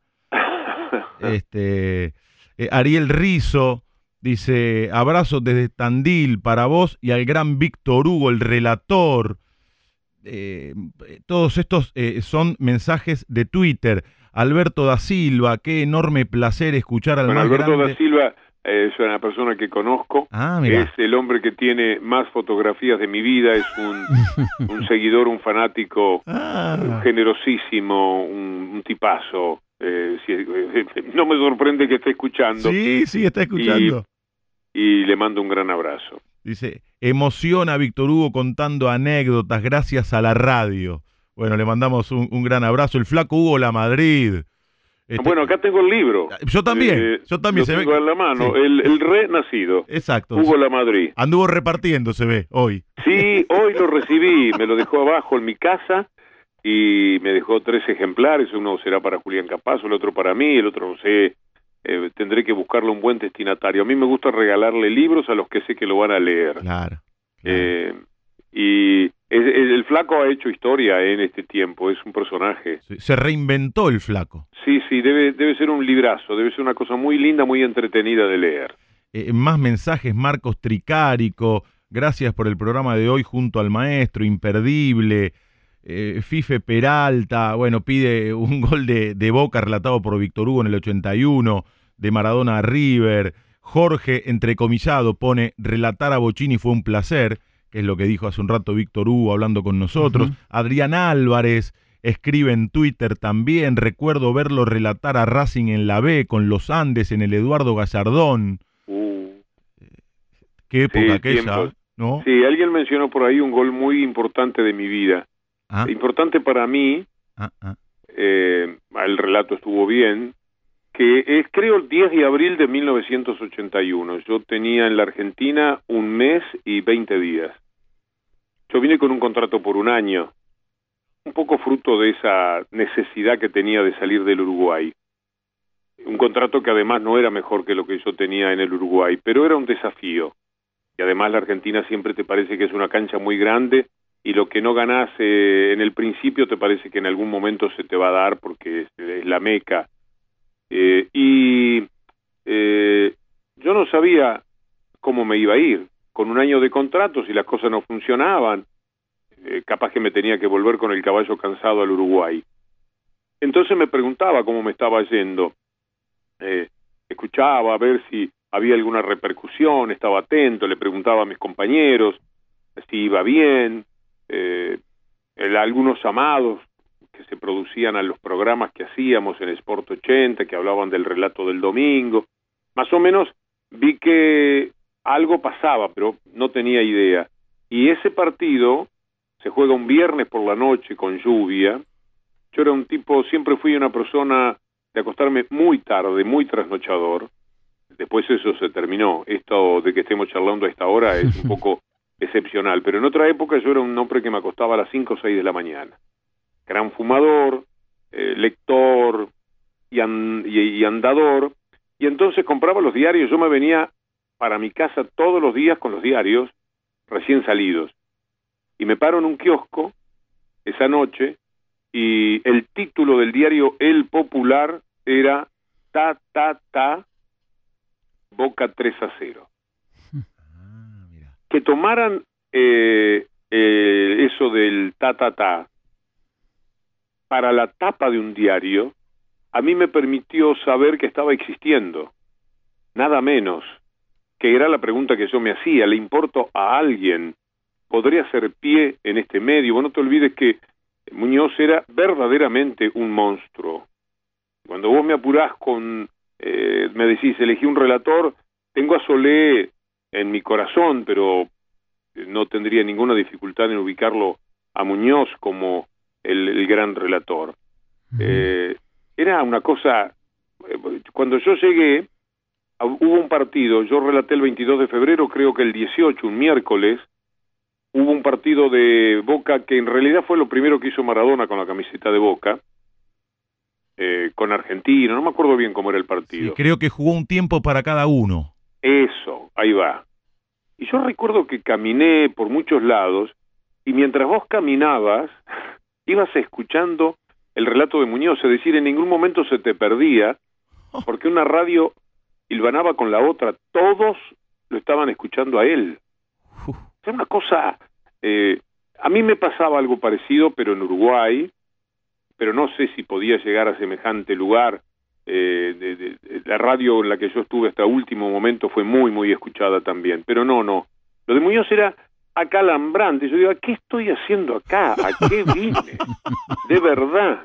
Eh, no, te, no, no exagero para nada mi sentimiento. Vos fíjate que eh, trasladar la familia, salir de un medio donde vos tenías éxitos, por un miedo eh, o por un relativo susto de algo no confirmado, porque eran sospechas que yo tenía. Después cuando aparecieron los archivos de la dictadura, que están, vale la pena leer a veces porque es muy interesante, me doy cuenta que yo tenía razón, que efectivamente me miraban muy mal, escribían muy mal de mí, pero esto lo supe hace seis años cuando eh, pude buscar los, eh, los archivos de lo que la dictadura, eh, inteligencia de la dictadura escribía sobre mí. Pero en aquel momento era una presunción, o sea que yo tenía el susto de decir, dejé una cosa en la que me estaba fantástico en Uruguay, por una aventura. Es, es muy loco lo que hice, muy, muy loco. Tanto es así que después que yo firmé el contrato, tenía unas ganas de que se arrepintiesen porque él me, me, me, daba mucho miedo venir a Buenos Aires y todavía no sabía lo que significaba Muñoz en aquel momento. Entonces, volviendo, porque se me fue un poquito largo, disculpen. Pero muy linda al 10 de abril, ese 10 de abril, me paro en un kiosco y ver en la tapa de un diario lo que me identificaba como relator, eso del ta, ta, ta para mí fue el mimo más grande que se me pueda haber hecho, sobre todo en aquel momento, porque yo tenía mucha incerteza respecto a cómo me iba a ir. Así que es un gol con anécdota, además de una de las jugadas brillantes de Diego, que siempre marcó mi carrera con goles extraordinarios. E, este es el gol que originó el título de Diario Popular, relatado por Víctor Hugo Morales, y que a Víctor Hugo le dio a entender que la cosa iba bien en sus primeros pasos en la Argentina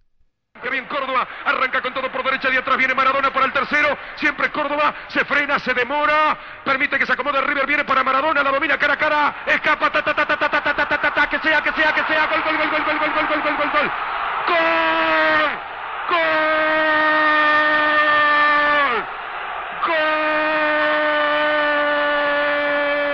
¡Gol de Boca! Maradona. Diego Armando Maradona, el mejor jugador de fútbol del mundo, tras una jugada inolvidable de Córdoba, que arrancó de izquierda a derecha, puso el centro para Maradona, la paró con la punta del zapato izquierdo y cuando le salió Filión la enganchó, después pensó que a la derecha, que a la izquierda, que dónde la pongo, y Maradona eligió tocarla abajo sobre el parante izquierdo del arco que da a la vieja Casa Amarilla y le doy tantos y tantos datos porque pasarán muchos y muchos años y los hinchas de Boca seguirán hablando de este gol de Diego, grande, Armando, más grande, Maradona. Mientras escuchábamos el gol relatado por Víctor Hugo por los auriculares, escuchaba a Chiqui Heredia, que es nuestro operador y además periodista deportivo, Víctor Hugo como el negro Altieri, ¿viste? Él, él se reparte el tiempo entre la operación técnica y el periodismo deportivo. Y me decía cómo la veía venir, ¿eh? Cuando escuchó eso de el mejor jugador del mundo y estábamos lejos todavía de su etapa en Nápoles y del Mundial de México pero lo tenías claro, ¿eh? Sí, eh, me parece que, que todos lo pensábamos, pero de todas formas, esto no fue mundial unánimemente reconocido hasta el 86, por eso el mundial fue decisivo para Diego, porque aventó cualquier discusión que se pudiera tener desde Europa con los ídolos que había en aquel momento por allá. Eh, ya había un gran reconocimiento en el 82 cuando él va al Mundial de España, me parece que ya todo el mundo sabía que era el mejor, pero no estaba eh, puesto y escrito eh, esa ratificación que alguna vez había tenido Pelé, la que ahora tiene Messi, la que en otro tiempo tuvo Di Stefano, claramente reconocido como el mejor jugador del mundo. Y eso a mí me dio la sensación de que empezó a suceder a partir del hecho muy significativo para redondear la personalidad de un jugador que es un campeonato del mundo. Si lo demuestra ahí, ya no hay nada más que discutir, siendo el mejor en el más alto nivel. He estado mirando mucho la NBA, los programas de Jordan, y bueno, es en, en, el más alto nivel donde más se destacaba, y eso lo convirtió, lo erigió claramente en el mejor jugador de todos los tiempos en el básquetbol. Pero se necesita ese tipo de triunfos, ese tipo de éxitos. Si no, hay una discusión, eh, la que cualquiera puede hacer algún planteo retaseando el reconocimiento. Javier Lucy, nuestro hombre que se encarga del arte en el alargue de fin de semana, se suma para charlar con Víctor Hugo Morales. Javi. Buenas, buenas madrugadas a esta altura, Víctor Hugo. Estaba escuchando y, siempre está rondando Uruguay. Y me interesaba saber qué, qué, extraña de ese Uruguay cuando vivía ahí, de ese paisito, como le decía Benedetti. Una calle, un barrio, algún color. ¿Hay, hay algo que extraña? Extraño Colonia, que es donde tuve vivencias más fuertes, porque ahí viví entre los 16 y, y los 20 años, pero después estuve referido a Colonia como hasta los 23 o 24. Añoro mi pueblo chico de la niñez que fue muy feliz, muy muy muy grata, de mucho jugar, mucho fútbol, mucho básquetbol, eh, mucho cine, eh, en aquella época un pueblo de 6, 7 mil habitantes tenía cine cuatro veces por semana, los sábados y los domingos no sé cuántas películas, y yo me veía todo eso. Fue una etapa eh, muy linda, veo, veo la calle principal de mi pueblo, veo la plaza de deportes donde yo jugaba, después me veo en Colonia, yo en Colonia tuve mucha suerte, no solamente fui locutor, sino que eh, jugué al fútbol en la selección juvenil del departamento, eh, fui goleador en el año 64 del campeonato juvenil del sur y eh, eh, al básquetbol jugaba en la selección departamental también. Eh, me contrataban para algunos otros equipos de vez en cuando. El primer dinero que me pagaron en mi vida que eran 100 pesos me lo pagó un equipo de básquetbol que me contrató para un campeonato corto en Rosario Uruguay y Montevideo es una etapa también fuerte, pero ya vivida con eh, en lo profesional, con, con mucha potencia.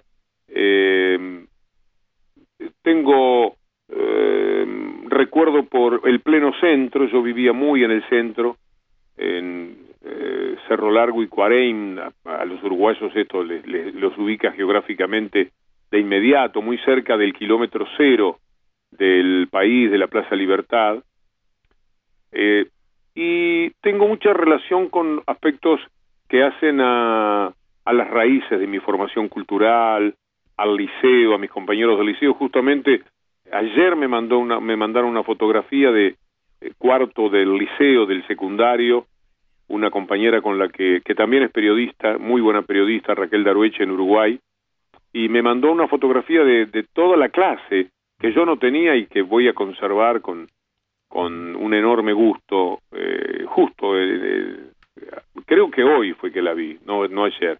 Así que hay muchos recuerdos, pero todo, todo tiene que ver con el juego, el deporte y el estudio, los profesores, los compañeros, etcétera. Tengo una, si podría bien usar esta palabra, creo que lo que diría sería eh, que tengo melancolía por ese tiempo que va entre los 10, 11 años y, y los 22, 23 años, cuando más o menos me estaba formando en todos los sentidos. Después ya vienen otras etapas eh, de, la vida, pero eh, eso, cuando pienso en Uruguay, pienso en eso. Eh, en la fotografía que me mandó esta amiga mía, mi compañera, están los dos profesores más queridos, muy gravitantes en mi vida, uno de ellos sobre todo, y fue una, una gran emoción. O sea que siempre estoy muy referido a, a ese hecho. La formación, las raíces están allí, por cierto. Eh, a Víctor Hugo Morales, con él estamos hablando, lo pueden escuchar de lunes a viernes de 9 a 12 en la mañana en AM750, lo pueden ver por las tardes en C5N y también lo pueden escuchar en FM Malena, que es una radio online, donde tiene su programa tributo a Astor Piazzolla, Estación Piazzolla. Sos un piazzoliano Víctor Hugo de ley. Si tuvieras que elegir una gambeta de Diego o una composición de Astor Pantaleón? Para llevarme una sola cosa a una isla, esa la, la, la vieja idea. Claro. Eh, Exacto. La gambeta, la gambeta de Diego tiene música. Eh, sería Diego siempre, de verdad que, que ha sido... Eh, también está la gratitud. Eh, a Piazzolla le debo la música, pero como todos, a Diego le debo como relator una influencia formidable eh, en, cosas que me han hecho mucho bien en la vida. ¿Tu alegría más grande en una cancha, en un estadio, y tu decepción mayor en ese mismo ámbito? La decepción mayor seguro fue cuando Gimnasia perdió el campeonato de orientado por Iriwol. Yo lo tengo como el día más triste de mi vida en un estadio, porque me, afectó muchísimo. Eh, y el campeonato estaba ahí, era la última fecha, yo me fui a transmitir a gimnasia, y el campeón fue San Lorenzo, ¿no? Claro, en Rosario. Sí, eh, me quedé en falta con San Lorenzo esa vez, pero eh, era Grigol. Y de verdad que, que me dolió puedo todavía evocar el pozo de tristeza eh, por el que caminé, la calle de silencio de fabricado por mí mismo, de no oír nada, de, quedarme sordo a, lo que me rodeaba por la inmensa pena que me provocó. También me dio um, cierta pena, me hizo llorar una derrota de Uruguay con Dinamarca en el Mundial 86. Ah, sí. Eh, la final de Argentina con Alemania en el 90 me dejó con bronca. Eh, ahí creo que tenía más rabia que, que dolor todavía, porque era una hazaña que el equipo diezmado, eh, con un hombre menos, con un penal para mí mal cobrado. también eso fue... pero después están las alegrías, el, el gol de eh, Victorino en el Mundialito del 80 es un momento impresionante para mí. Eh, los goles de Diego, todos los que pude relatar, siempre fueron especiales. Eh, son grandes alegrías. La del Mundial del 86, cuando se consuma la victoria de la Argentina, como se traduce en el relato a partir de el juego con los ingleses, porque el anterior fue Uruguay-Argentina, que era un partido incomodísimo. Para mí, de eso es que como un padre que ve jugar a sus hijos una final de tenis, dice que gane el que quiera. Yo acá me, mm. me tengo que abstener por distintos motivos. Em, pero una vez lanzado la Argentina, yo creo que el partido con Inglaterra es el, el nivel más alto de, de alegría eh, en un estadio. Mayor todavía que el hecho de haber ganado el campeonato del mundo. Vos fíjate cómo son las mm. cosas, ¿no? Mm. Pero el registro emocional, esa combinación de locura con, con lo más emotivo que, que podamos entregar, eh, se registra en el partido con Inglaterra. Para mí fue, teníamos tantas ganas de, cuando apareció ese partido, cuando ese partido se cruzó en el camino de la Argentina, de que de ganarlo y se consiguió de una manera tan notable con ese gol de Diego, con una gran actuación del equipo. Eh, fue ese fue un momento de una enorme alegría. Debe haber muchas más eh, situaciones en las que eh, los campeonatos que ganó Ferro, de verdad que siempre me provocaron alegría. El Estudiantes de La Plata del 82 cuando le gana el partido a Vélez con el gol del Tata Brown. Eh, también fue muy muy emocionante porque yo estaba muy muy metido en, el acompañamiento a ese equipo me, me fascinaba lo que lo que hacía y también me parecía injusto el no reconocimiento que el poder mediático le retaseaba el poder siempre pasaba en materia de deporte por lo que decía el diario Clarín me acuerdo que fueron las primeras escaramuzas molestas que, que había de tirarnos dardos un poco envenenados entre los periodistas, porque ellos defendían eh, técnicos y, y, jugadores que eran bien distintos a nosotros, a, al grupo de Sport 80 y a mí a título personal. Mm. Yo tengo la sensación de, si vos me decís, ¿qué cosa te alegra? Yo creo que siempre elegí bastante bien.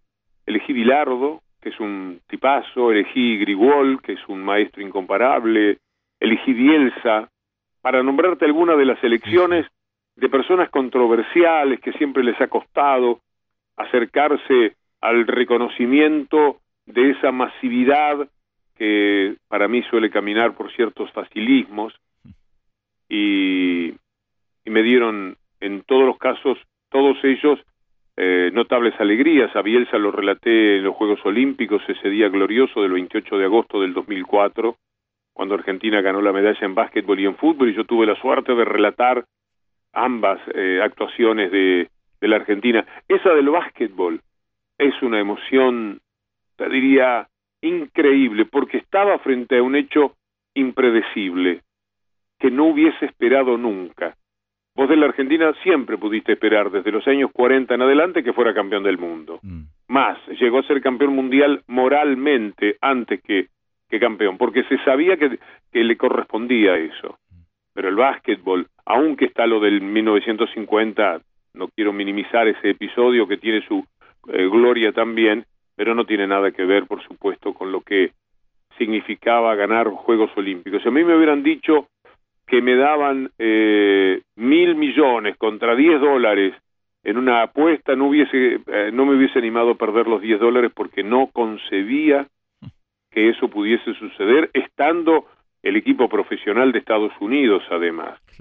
Eh, ese fue un día de inconmensurable alegría, además de, de los hechos que eh, a veces mueven también a la alegría. Que eso sucediese en Atenas, mi primera ciudad como estudiante, como amante de la historia, eh, la qué sé yo, la ciudad de Homero, de Pericles, la del Partenón, eh, la de los Solón, Aristóteles, todos los tipos que yo había leído de muchacho en, en, en, en mi actividad como estudiante, eh, que eso pasase en una ciudad tan amada en un mismo día, como hombre de radio, tener la suerte de relatar a Argentina campeón del mundo de básquetbol y de fútbol, campeón olímpico, eso es impresionante. Y otra cosa que como relator fue impactante, inolvidable, siempre lo charlamos con Alejandro Apo,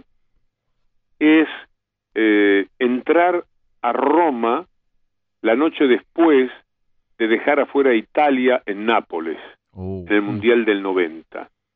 El registro de silencio que con Alejandro encontramos eh, a las dos o tres de la mañana cuando entramos a la ciudad es uno de los hechos más eh, eh, persuasivos de lo que es el fútbol de lo que significa para una sociedad el fútbol. La tristeza se leía en el silencio y en la soledad en la que había quedado la ciudad. No había un alma, eh, no había una voz, no había una bocina, no había una actividad, no se veía nada. Se habían hundido en la más profunda y pavorosa tristeza todos los romanos, como todos los italianos seguramente. Eh, y eso también, esa entrada a Roma hay una obra de teatro que se llama Los Persas, escrita por Aquiles, que tiene eh, la cosa notable de contar un triunfo desde la tienda del derrotado. Es decir, no cuenta la batalla de Salamina en función de los griegos, no la cuenta como griego. Se mete en el retorno, de Darío se llamaba el personaje central, a su ciudad en derrota, después de haberlo tenido todo para ganar. Contar ese silencio de Roma a mí siempre me permite hablar de la magnitud de ese equipo que en su mejor actuación, en su única buena actuación quizás del campeonato del mundo, se había permitido dejar afuera a Italia en un mundial. Es una cosa, un hecho que a veces se pierde de vista en su significación, en su grandeza, en el tamaño de la hazaña, porque le ganó bien, le ganó por penales, pero lo ganó mereciendo eh, la victoria en el transcurso del partido. Dejar afuera a Italia. Entonces, si vos lo contás, que qué alegría, que qué fantástico, que en las atajadas de Goicochea, que esto, yo prefiero contarlo en ese silencio estremecedor, ese grito eh, ahogado de dolor de una ciudad como del resto de un país por un partido de fútbol. El que habla es Víctor Hugo Morales, mejorándonos la, la madrugada, la vida, porque nos marca todo el tiempo. Eh, siempre cuento, Víctor Hugo, que mis amiguitos cuando jugábamos a la pelota soñaban con gambetear como Maradona, meter pases filtrados como Bocini, hacer goles como Gareca. Yo soy del 72, atajar como el Loco Gatti y yo soñaba con relatar los goles como Víctor Claro, Hugo. porque Nunca lo pude conseguir, tiene- pero bueno, lo intentamos. El fútbol tiene una característica que describe muy bien Dolina. Es de una crueldad absoluta. Yo siempre supe cuando jugaba al fútbol, muy tempranamente, que lo mío era el, el fútbol amateur, el fútbol que no iba a tener ninguna chance. Eh, Por es decir, hasta los 10 años, 11 años uno se permite el sueño, pero después se, se van cumpliendo los plazos. Hay una canción de eh, Panconi, Hugo Fernández Panconi, muy buena, que se llama Con los plazos cumplidos. Pasala un día que es muy buena. Empieza diciendo, ya sé que no voy a jugar en Boca, eh, porque ya se pasó el tiempo en el que vos te podés permitir ese sueño. Ah. Nosotros eh, eh, tomamos, rumbeamos para el lado del sueño de relatar, no de jugar porque, como dice Dolina, es muy cruel el fútbol. Te dice claramente qué lugar ocupás en la vida. Cuando hacen el pan y queso claro. eh, y, y- y empiezan a elegir, y a vos te eligen octavo, noveno, te están diciendo cuál es tu lugar en el escalafón. Mm. Y ahí no hay injusticia posible porque cada uno está eligiendo eh, al mejor para ganar, aunque como dice Dolina, en el final de, de esa reflexión maravillosa, él un día descubrió que elegía siempre a los amigos porque ganar o perder con los amigos tenía otro valor para él. cuántos amigos queridos que nos están escuchando y nos escriben y les agradecemos. Jorge Jaskiliov nos escribe desde Mar del Plata, Víctor Hugo. Qué loco Jorge que empieza con unos cursos de periodismo ahora el 2 de junio en Éter de Mar del Plata, le deseo lo mejor. ¿Sabes qué pasa con la radio? Es mágico. La audiencia de la noche, sobre todo la de la noche profunda, es la mejor audiencia, Sí. de lejos. Es el tipo que más está con el hombre que le habla por radio. Es el que más atención presta, el que está más abierto. Por alguna razón, elige esa compañía a las 12 de la noche, a la 1 de la mañana, a las 2 de la mañana. Ese oyente es formidable. Yo trabajé mucho para oyentes de la noche. De hecho, el programa deportivo que conducía en Uruguay empezaba a la medianoche, todos los días. Se llamaba Hora 25. Y cuando tuve programas musicales, yo trabajaba a la noche de 0 a 5 en Radio Colonia y hacía un programa que se llamaba El fabuloso mundo de la música y yo me enamoraba de los oyentes de la noche. Y en una etapa leí informativos en una radio de Montevideo desde la medianoche hasta las 6 de la mañana. Adoraba a la audiencia de la noche. Es la audiencia más calificada, es la más sensible, eh, es la que más se entrega a la fascinación de la radio y de la imaginación. Así que no me sorprende que, que haya amigos y, mucha sensibilidad a esta hora alrededor. Yo no te quiero devolver eh, los momentos tan gratos de tus elogios y demás, pero también debo decirte que estoy muy a la recíproca en el respeto profesional y todo lo demás, y eso se trasunta seguramente en la audiencia que ha sido eh, acumulando, que tiene que ver, nosotros creamos a nuestros oyentes. Eh, los oyentes se corresponden con nuestros afanes. Yo más o menos sé qué tipo de persona me escucha, eh, porque los construimos desde nuestro lugar modesto, como sea, es nuestra manera de hablar, nuestra manera de ser, de pensar, de, de imaginar, la que termina redondeando un oyente que te, que te es fiel. Así que eh, un, saludo muy especial a, a esos oyentes de la Noche Profunda con los que hacía mucho tiempo que no hablaba, porque un reportaje de esto, ¿cuánto hará que no me hacían, no? Eh, hay algunos eh, compañeros tuyos que, que, no te quieren, ¿eh? Por ejemplo, Seba por Domingo, porque dice, dale hasta las 5 de la mañana si está entero a esa hora. Y, y, algo parecido dice Matías Canillán. No, muchachos, yo les agradezco por escuchar. Ya en un ratito lo vamos a despedir a Víctor Hugo, que hace gala de su excesiva generosidad hablando con nosotros cuando faltan nueve minutos para las 2 de la mañana. Víctor Hugo, ¿te acordás cuál fue el primer partido que relataste y la previa de ese partido, cómo te lo dijeron, cómo lo viviste, te entusiasmó, te temblaron las piernas? Fue el primero de noviembre del 67 en la cancha de Independiente, selección juvenil argentina contra Nacional de Montevideo, preliminar del partido que jugaron luego la selección superior de Argentina frente al Flamengo, creo que era. Mira. Eh, yo relaté eh, con Panseri como comentarista. Oh. No, no se puede creer eso. Oh. El hombre que más admiré como periodista en el mundo del deporte. Eh, y, en el segundo partido estaban Rousselot y Ardigó. Hmm. Oh. Pero cuando vos me preguntás por la previa, yo tengo que decirte algo muy interesante. A ver. Eh, la previa era una cosa que a mí me costaba lanzarme. Y un día Ardigó eh, me dejó en la cabina y digo, Enzo, no se vaya, ¿qué, qué, qué, digo? Arréglese. uh. Arréglese. Bueno, y, bueno, después fui un, un gran constructor de previas, eh, con, con mis compañeros, ¿no? Pero convertimos a la, a la previa en un gran programa de radio.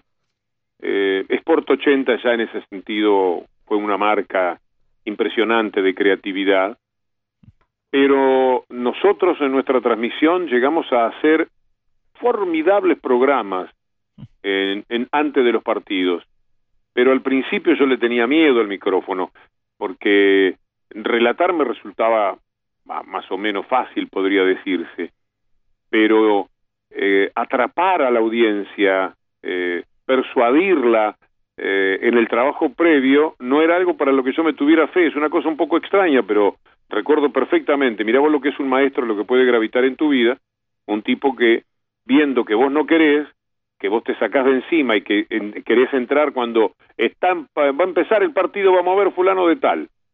Ahí quería yo. Hmm. Y este hombre me decía, un periodista es una cosa más completa, mi amigo.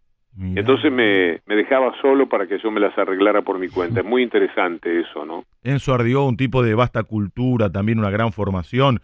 Eh, fue director, creo, durante mucho tiempo del Festival de Cine en Mar del Plata, un, tipo muy preparado también, ¿no? Dentro... Sí, sí, y de revistas. Claro, eh, claro. Como Radiolandia, creo que estaba, era un hombre importante de la editorial Julio Cor. Claro, claro. Un tipazo también, un, un hombre eh, es mucha la suerte. Me, García me da la oportunidad de relatar y me pone un equipo en el que estaban Ardigó, Panseri, había grandes periodistas, el locutor era Rafael Díaz Gallardo, un hombre maravilloso y un locutor. Sí, sí, todavía lo recuerdo, me, me, me, visita el oído cuando decía, señor, usted tiene un pantalón poliéster elefante blanco. que ese era el aviso. Mirá qué tiempos esos en los que las transmisiones se bancaban con uno, dos o tres avisos. Ah, qué época, qué época. y ahora tenemos que poner 70 para sobrevivir. Sí, Aquello Igual fue... no alcanza. Ah, y no alcanza. Aquello fue en Radio Colonia, ¿verdad? Radio Colonia, Claro. sí. ¿Y, ¿Y cuándo te lo dijeron? ¿Cuántos días antes del partido? ¿Cómo lo tomaste? ¿A quién fue la primera persona que se lo dijiste? Feliz, no, contento, no, no me tanto no me acuerdo. Mm. Eh, vos pensás que yo eh, en el yo eh, tenía amigos en una eh, una especie de hotel estudiantil, el hogar estudiantil de Colonia, y estaban todos mis compañeros del secundario, de, de preparatorios, de, de abogacía. Para eso yo me había ido a Colonia. Y les pedía que jugaran partidos que yo con un grabador en el costado de la cancha relataba para entrenarme, eh, para tomar facilidad en lo que decía, etcétera, además de todo lo que relataba imaginando, ¿no? Mm. Eh, lo, lo que yo he hablado solo en mi vida relatando fútbol o imitando actores de radioteatro es una marca insuperable. Eh, eh, pero eh, de los detalles de esa primera transmisión no. En cambio recuerdo la segunda. Ah. Fíjate lo que era Héctor Ricardo García. Ah. Mi segundo partido es en diciembre de ese año, un mes después, en Chile, que se me caían las lágrimas eh, eh, moviendo un vasito de whisky a 10.000 metros de altura y mirando la Concagua, porque nunca había pensado que yo iba a llegar a eso. Y el segundo partido, eh, Mar García me manda a hacerlo en Chile. Imagínate lo que significó para mí. Y recuerdo, sí, que me llaman que tenía que venir en el avión privado de García desde Colonia de Apuro para tomar al otro día el avión que me llevaba a Chile, con Rousselot que esa vez iba a ser comentarista, es decir, yo relaté y Rousselot comentó. Mirá. Una cosa curiosa, yo relataba y pasaba los avisos. El aviso que era poliéster elefante blanco también. Sí, entonces medio cambiaba la voz, eh, eh, rebusques de hombre de radio. Qué bárbaro. Así que el segundo partido fue eh, Racing contra el Bayern Múnich, me parece. Mirá. Lo que recuerdo es que en el asiento de atrás, en el avión, viajaba Perfumo, que se había casado la noche anterior, el inolvidable Roberto Perfumo, del que después supe ser amigo, creo que puedo decirlo, en los tiempos en los que hicimos Hablemos de Fútbol en ESPN y conocí a un tipo excepcional que cada vez que lo nombro me duele todavía por su eh, desaparición física. Eh, pero eso también son golpes de fortuna.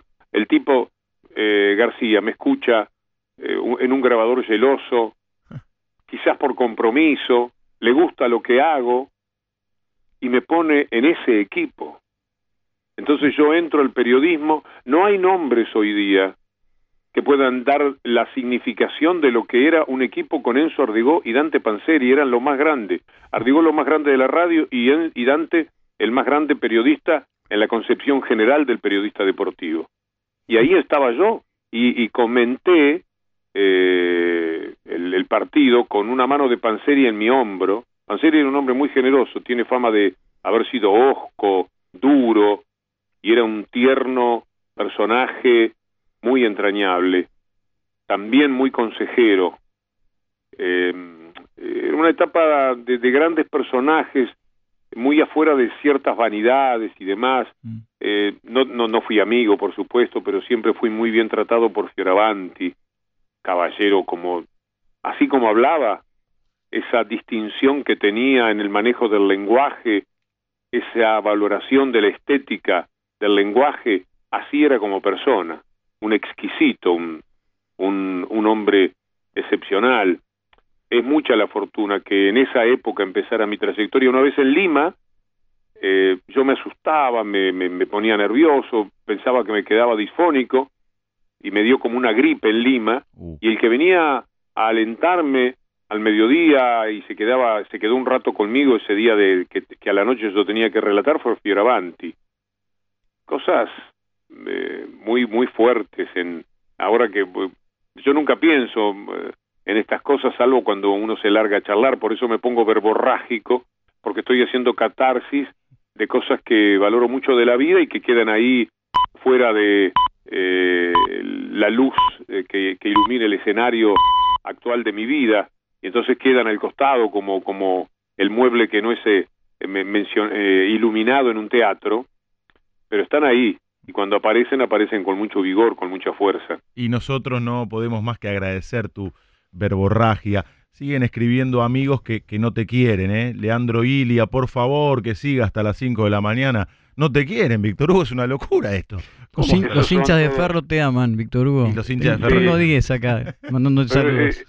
Has mencionado mucho de, de lo que yo diría mis muchachos. Tus eh, muchachos están todos escuchando, ¿eh? Matías Canillán, eh, sí, Seba por domingo. Matías Canillán, Sebastián por domingo, Leandro Ilia. Eh, Eh, sí. Kaskiliov en Mar del Plata. eh, eh, no, el, el ruso que, que es un acostate ruso que ya estás grande. Qué lindo, qué lindo. Eh, eh, Víctor Hugo, eh, ¿cuál fue el recibimiento más espectacular que viste en un estadio de fútbol? ¿Lo recordás? recibimiento más espectacular. Vos sabés que la salida del Real Madrid con el Nessun Dorma a través de los parlantes de todo el estadio es algo muy grandioso que uno tendría que vivir alguna vez. No sé si lo siguen haciendo de esa manera, pero cuando yo lo escuché me dijeron que siempre era así. Es un fortísimo impacto. Y la salida de los equipos argentinos, la Argentina vibra con el fútbol como ningún otro país. En otros lados eh, nada más agitan banderas en la tribuna principal, aplauden. Pero aquí tenemos, Brasil puede ser también, eh, Uruguay las populares, porque en Uruguay el fútbol se ve sentado, eh, y eso también marca una característica de, de- los hinchas. Toda la vida se vio el fútbol sentado en todas las tribunas, salvo el talud, que era un, un- una especie de montañita de tierra que había atrás de uno de los arcos, de los dos arcos de la Amsterdam y de la Colombes. Pero así un- una salida de un equipo que eh, todas, eh, te diría que son cientos de salidas de, de Boca, de River, de Racing, de lo Independiente, eh, de San Lorenzo, de los grandes equipos, por supuesto, en ese sentido llevan ventaja por las multitudes que lo acompañan y ese fervor argentino a mí me parece que no se da en ningún otro lado. ¿eh? La última, Víctor Hugo, ¿qué es lo que les preguntamos mientras escuchamos Nessun Dorma y vibramos en, en- en la noche al compás de, de esta área? Eh, se los preguntamos a todos los colegas. El equipo ideal para transmitir fútbol por radio. El resto te eligió a vos. Unánimemente fuiste elegido como el relator. Relator, comentarista, dos campos de juego. Mira, relator me es fácil porque con todo el amor que tuve por Fioravanti, en Argentina elijo Muñoz, Mira, eh, con absoluta contundencia en la elección.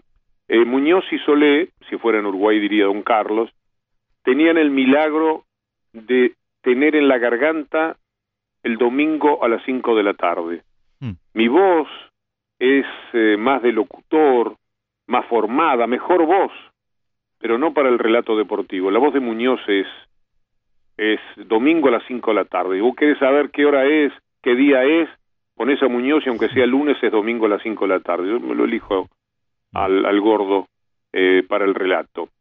En el comentario me da mucho trabajo porque yo tuve mucha suerte y eh, se cometen, mira, eh, Ibarra fue una gran síntesis eh, en, en su lenguaje, pero Niembro ve el fútbol de una manera espectacular, Paenza también, y mi eh, entrañable amigo Alejandro Apo tiene la voz de todos los tiempos, y Julio Ricardo también una elegancia muy particular. Yo te diría que hay como 15 comentaristas de primerísima línea que yo tuve la suerte de tener a mi lado o yo estar al lado de ellos y todos fueron muy significativos y, y los admiro muchísimo, me cuesta. En estudios elijo a Juan José Lujambio, mira. aunque Roberto Ayala también hizo una historia eh, formidable, estamos hablando de, de historia historia, Lujambio fue eh, eh, un personaje, eh, te diría, crucial, in- in- in- in- insoslayable en el momento de hacer la síntesis de la radio y el que, el que hace los anuncios desde el, desde el estudio eh, tiene que ser él. Eh, respetando a otros, como te digo, el Cabezón Ayala fue además un muy querido amigo y era un verdadero fenómeno también. Eh, con Muñoz hacían la dupla, en realidad terminaba siendo más el relator con el hombre de estudios, que era el que más salía de pronto que, el propio comentarista. Y locutores, eh, como te decía, Rafael Díaz Gallardo y Ricardo Jurado, Anselmo Marini también. Eh, ahí debo estar cometiendo alguna injusticia, pero nombrarlos a ellos es cómodo para todos porque han sido en su actividad profesionales enormes. El comentario deportivo está hecho del tipo que la sabe ver muy bien, que anticipa mucho, que ve lo que no ve eh, el, el, hincha común, eh, el propio relator, que está más referido a la pelota que, que a la idea del comentario, eh, Ibarra era una elegancia, una distinción, y Julio Ricardo también en, en, lo que eh, transmitían, y la voz de Apo y, las ocurrencias de Alejandro. Alejandro es un tipo que tiene una particularidad además para los relatores muy especial. Alejandro se ocupa más del relator que de sí mismo, pero no lo digo como un, un dato eh, no significativo. Él podría, estando pendiente de su propio trabajo, ser mejor y siempre estaba orientándome, sugiriéndome cosas, tirándome ideas, eh, y eso todavía, todavía hoy, cuando relatamos juntos. Así que ese rubro te lo debo, el de elegir a uno solo. Bueno, está bien. Eh, porque me resulta un poco mortificante. En cambio, en el relato, a mí me gustaba mucho Gillo, eh, bueno, desde ya Fioravanti también, una etapa, y creo que cada uno fue cubriendo etapas. Claro. claro. Eh, Lalo Peliciari, luego Fioravanti, supongo, eh, y, después Muñoz, tomando una etapa impresionante de, del relato. Los, los años de, de Muñoz, el que yo escuchaba ya de muchacho también, ¿no? Y después, bueno, eh, estábamos en, al mismo tiempo haciendo nuestro trabajo. Y después está todo lo que el deporte permitió inventar desde la radio. los programas deportivos, las transmisiones de fútbol llegaron a ser los más grandes programas de radio lejos eh, en, las emisoras. Es decir, eran verdaderos grandes programas, multitud de voces, distintos tipos de voces. Yo creo mucho en la alternancia de las calidades de voces. Un gran comentarista que fue el Tano Fassini era un tipo de una voz eh, no radial, podría decirse. Y cuando yo decidí que eh, fuera comentarista en mi transmisión, mucha gente me decía, pero eh, con la voz del Tano, y a mí me gustaba muchísimo la disonancia, en esa alternancia de las voces que, que procurábamos. Así que el, el, relato deportivo, y sigue siendo todavía, ¿eh? yo eh, la, radio de ustedes me parece que, está en una etapa impresionante. Muchas veces cuando hablo de cuál es la radio más escuchada, para mí es, la red. En la, eh, en la, audiencia que uno tiene de taxis, eh, digamos, escucharte a vos subir un, un auto y escucharte a vos relatando a la gente de, de la red es una cosa verdaderamente muy frecuente.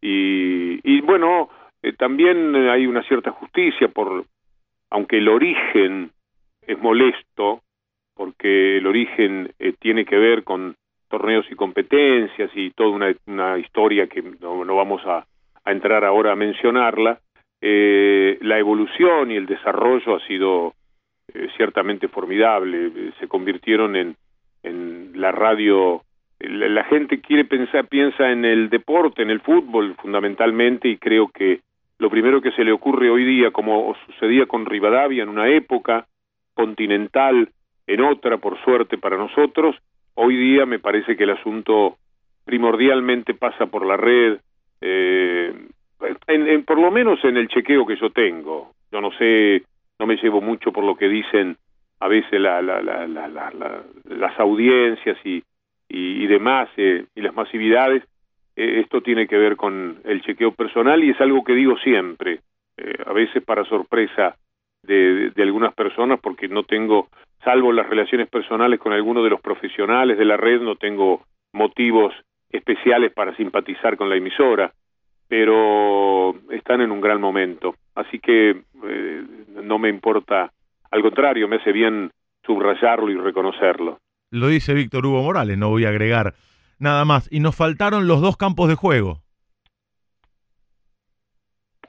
En esa transmisión. Vélez, Vélez, Vélez. Ah. Para mí el estadio... eh, No, no, del eh, periodistas de campo de juego.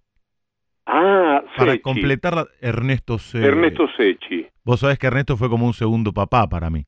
Sí, Se- Secchi, eh, sobre todo porque eh, después vinieron todos los grandes de, de este tiempo, Titi, pero muy referidos a la televisión. Secchi fue tan solo hombre de radio e inventó, por las características de Sport 80, una forma de cobertura que fue una de las rupturas con lo que se hacía hasta ese momento. En realidad Muñoz eh, tenían vestuaristas que le decían, eh, aquí está Suñé Muñoz, y la- el reportaje lo hacía Muñoz. Y nosotros instalamos la idea de que el periodista de vestuario merecía otra consideración, y eso fue muy bien aprovechado por Sechi, que hacía un periodismo de vestuario de altísima jerarquía. Eh, y después vienen todos los muchachos, pero más televisivos, más hechos a, Claro. a, a la fama televisiva y, y bueno, Titi, eh, Benedetto han hecho una eh, carrera mu- muy muy reconocida, muy muy valiosa también. Pero en el mundo de la radio, en- en- en- quizás en mi melancolía eh, por lo que Sport 80 significó, creo que eh, Ernesto Secchi se gana ese lugar. Ahí estaría más o menos eh, el equipo. Y de técnico a Ricardo Cutufós lo llevaría. Estabas hablando de campos de juego, refiriéndote a la cancha, a canchas. ¿Qué dos campos de juego, canchas preferís? Vélez te dijo uno. Sí, uno Vélez. Eh, sí, Vélez, eh, me gustan las canchas que no tienen pista de atle- atletismo alrededor. Por ejemplo, River es mortificante para los relatores, yo no sé qué hace esa pista de atletismo, que aleja tanto a la gente eh, y al relator, los jugadores son chiquititos en la cancha de. River. Y en cambio, el primer plano que te da Vélez, eh, que te da eh, eh, la cancha de Boca, la de estudiantes me encantaba. Eh, me gustan las canchas eh, eh, eh, de la cabina casi encima de, de la cancha. Ujú. Eh, por, por, la facilidad que permite para el relator, porque escuchás el sonido de la pelota, porque escuchás voces. Eh, nosotros en una etapa transmitíamos mucho con los micrófonos abiertos para que se escuchase el golpe de la pelota y la voz del jugador. Hicimos muchas cosas. Después algunas caen en desuso, eh, no, no, no siempre rinden lo que uno pensaba, no siempre podés mantener continuidad, pero en ninguna forma de programa de radio se innovó tanto, se progresó de tal manera y se encontró tan notables profesionales como en la radio. Hoy día hay eh, que yo mm, eh, escuche, aunque sea ratitos y me dé cuenta que son buenos, no menos de 20 excelentes relatores. Después están algunos que se destacan más, que consiguen más nombre, en una época en la que es un poco más difícil, porque los relatores de televisión eh, están más en boga que los relatores de radio, construir un nombre como el, el tuyo, por ejemplo, hoy día, en materia radial, como José Gabriel Carvajal, que es un relator que, que adoro también, eh, es más difícil. En mi tiempo había tanta, pero tanta, tanta audiencia, no estaba la televisión de por medio, etcétera, que la, la, la, la, los relatores eh, creo que alcanzábamos más rápidamente una cierta nombradilla. Ya ves lo que te cuento de mi historia personal en la Argentina, en un mes y 40 y 20 días yo aparecía eh, Ah, lo perdimos ahí. Lo perdimos. Lo llamamos para, para despedirlo y para agradecerle a Víctor Hugo Morales. Qué Hermosa nota. charla. Eh, Lucy, ¿estás ahí? Sí, estoy acá, Leo, estoy escuchando, estaba así, Eh, Hermosa charla. por todo. Recorriendo su historia, sus vivencias, el camino que recorrió para ocupar el lugar que ocupa. Repito la hora porque algunos amigos me siguen preguntando, che, es grabada la nota, es en vivo, estamos en vivo. charlando con Víctor Hugo Morales en el alargue de fin de semana en Radio La Red. 15 minutos pasaron de las 2 de la mañana, tenemos 9 grados 5 décimas en la ciudad de Buenos Aires y, y vemos si podemos eh, volver a, a llamarlo para despedirlo y para agradecerle la exagerada generosidad de estar contando su historia en definitiva, como yo antes, Javi, no había escuchado. Sí, exactamente. A mí me pasó lo mismo, digo, estaba pasando por todos los temas, ¿no? Los públicos, los políticos, los del deporte, pero también los íntimos, la historia, la infancia. Ahí, ahí lo tenemos de nuevo. Víctor Hugo, eh, simplemente agradecerte de corazón por esta exagerada generosidad, por la charla y por permitirnos conocer un poco más de vos. Yo estoy agradecido porque evocar cosas gratas eh, es muy bueno. Acá mi esposa dice, qué, qué suerte, dice, hacía tanto que no te escuchaba hablar de fútbol, eh, de fútbol, fútbol. Eh, eh, así que yo también estoy muy feliz, muy agradecido. Un saludo para esa audiencia afectuosa y cariñosa que tiene que ver con, con pasa por el tamiz de tu sensibilidad y de tu amor por la radio, que tanto compartimos. Por supuesto estoy a la orden, no para un reportaje de este tamaño, pero para cualquier eh, incidencia que merezca eh, pedirme opinión, estoy muy a buenas con eh, estar nuevamente en contacto con ustedes. Un gran abrazo para todos, muchas gracias Leo por este ratito tan grato también para mí. Es un- eh, ya estoy grande, me doy cuenta que estaba un poco cansado y reiterativo de algunas cosas, me critico a algunos tramos de las respuestas largas, eh, que, yo siempre deploro cuando estoy haciendo entrevistas y alguien se pone muy larguero, pero también es verdad eh, que se trata de, de cosas muy muy queridas, muy profundas que me encantó eh, andar por mí mismo evocando cosas y seguramente esto me ha hecho muchísimo bien. Gran abrazo y hasta siempre. Gran abrazo, Víctor Hugo. Lo disfrutamos mucho, lo disfrutamos mucho. Víctor Hugo Morales, el hombre al que, entre otras cosas, le debo esta profesión, esta vocación de vivir hablando en voz alta. Víctor Hugo Morales pasó por el alargue de fin de semana en Radio La Red. Faltan tres minutos para las dos y media de la mañana en la República Argentina. Vamos, chicos.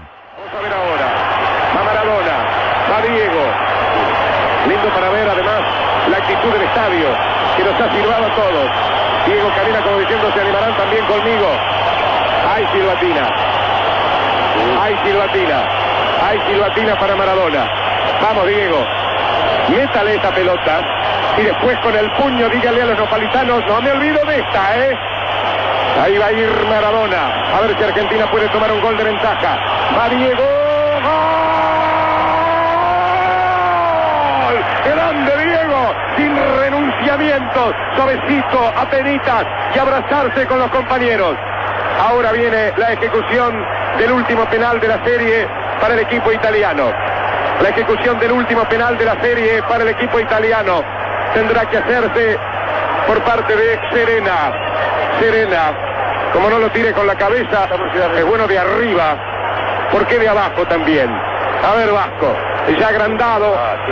Ahí va a ir Serena con el penal. Ahí va a ir Serena. Atacó el arco y Argentina finalista del campeonato del mundo. Gracias a Dios, lo Volvió a atacar el Vasco Goicochea. Volvió a ganar Argentina en la definición por penales. Y esta vez por derecho de conquista, por derecho propio. Argentina es el finalista del campeonato del mundo de 1990. Grande Argentina. Esos abrazos y esas lágrimas y esas corridas para cualquier lado y ese espectáculo emocionante es un acto de justicia del fútbol. Argentina, finalista del Mundial de 1990. ¿Qué más puedo decir? Que aquí se ha hecho realidad un maravilloso, un formidable acto de justicia. Argentina ha ganado por penales lo que debió ganar en la cancha. La grandeza de Argentina, finalista del Campeonato Mundial de 1990.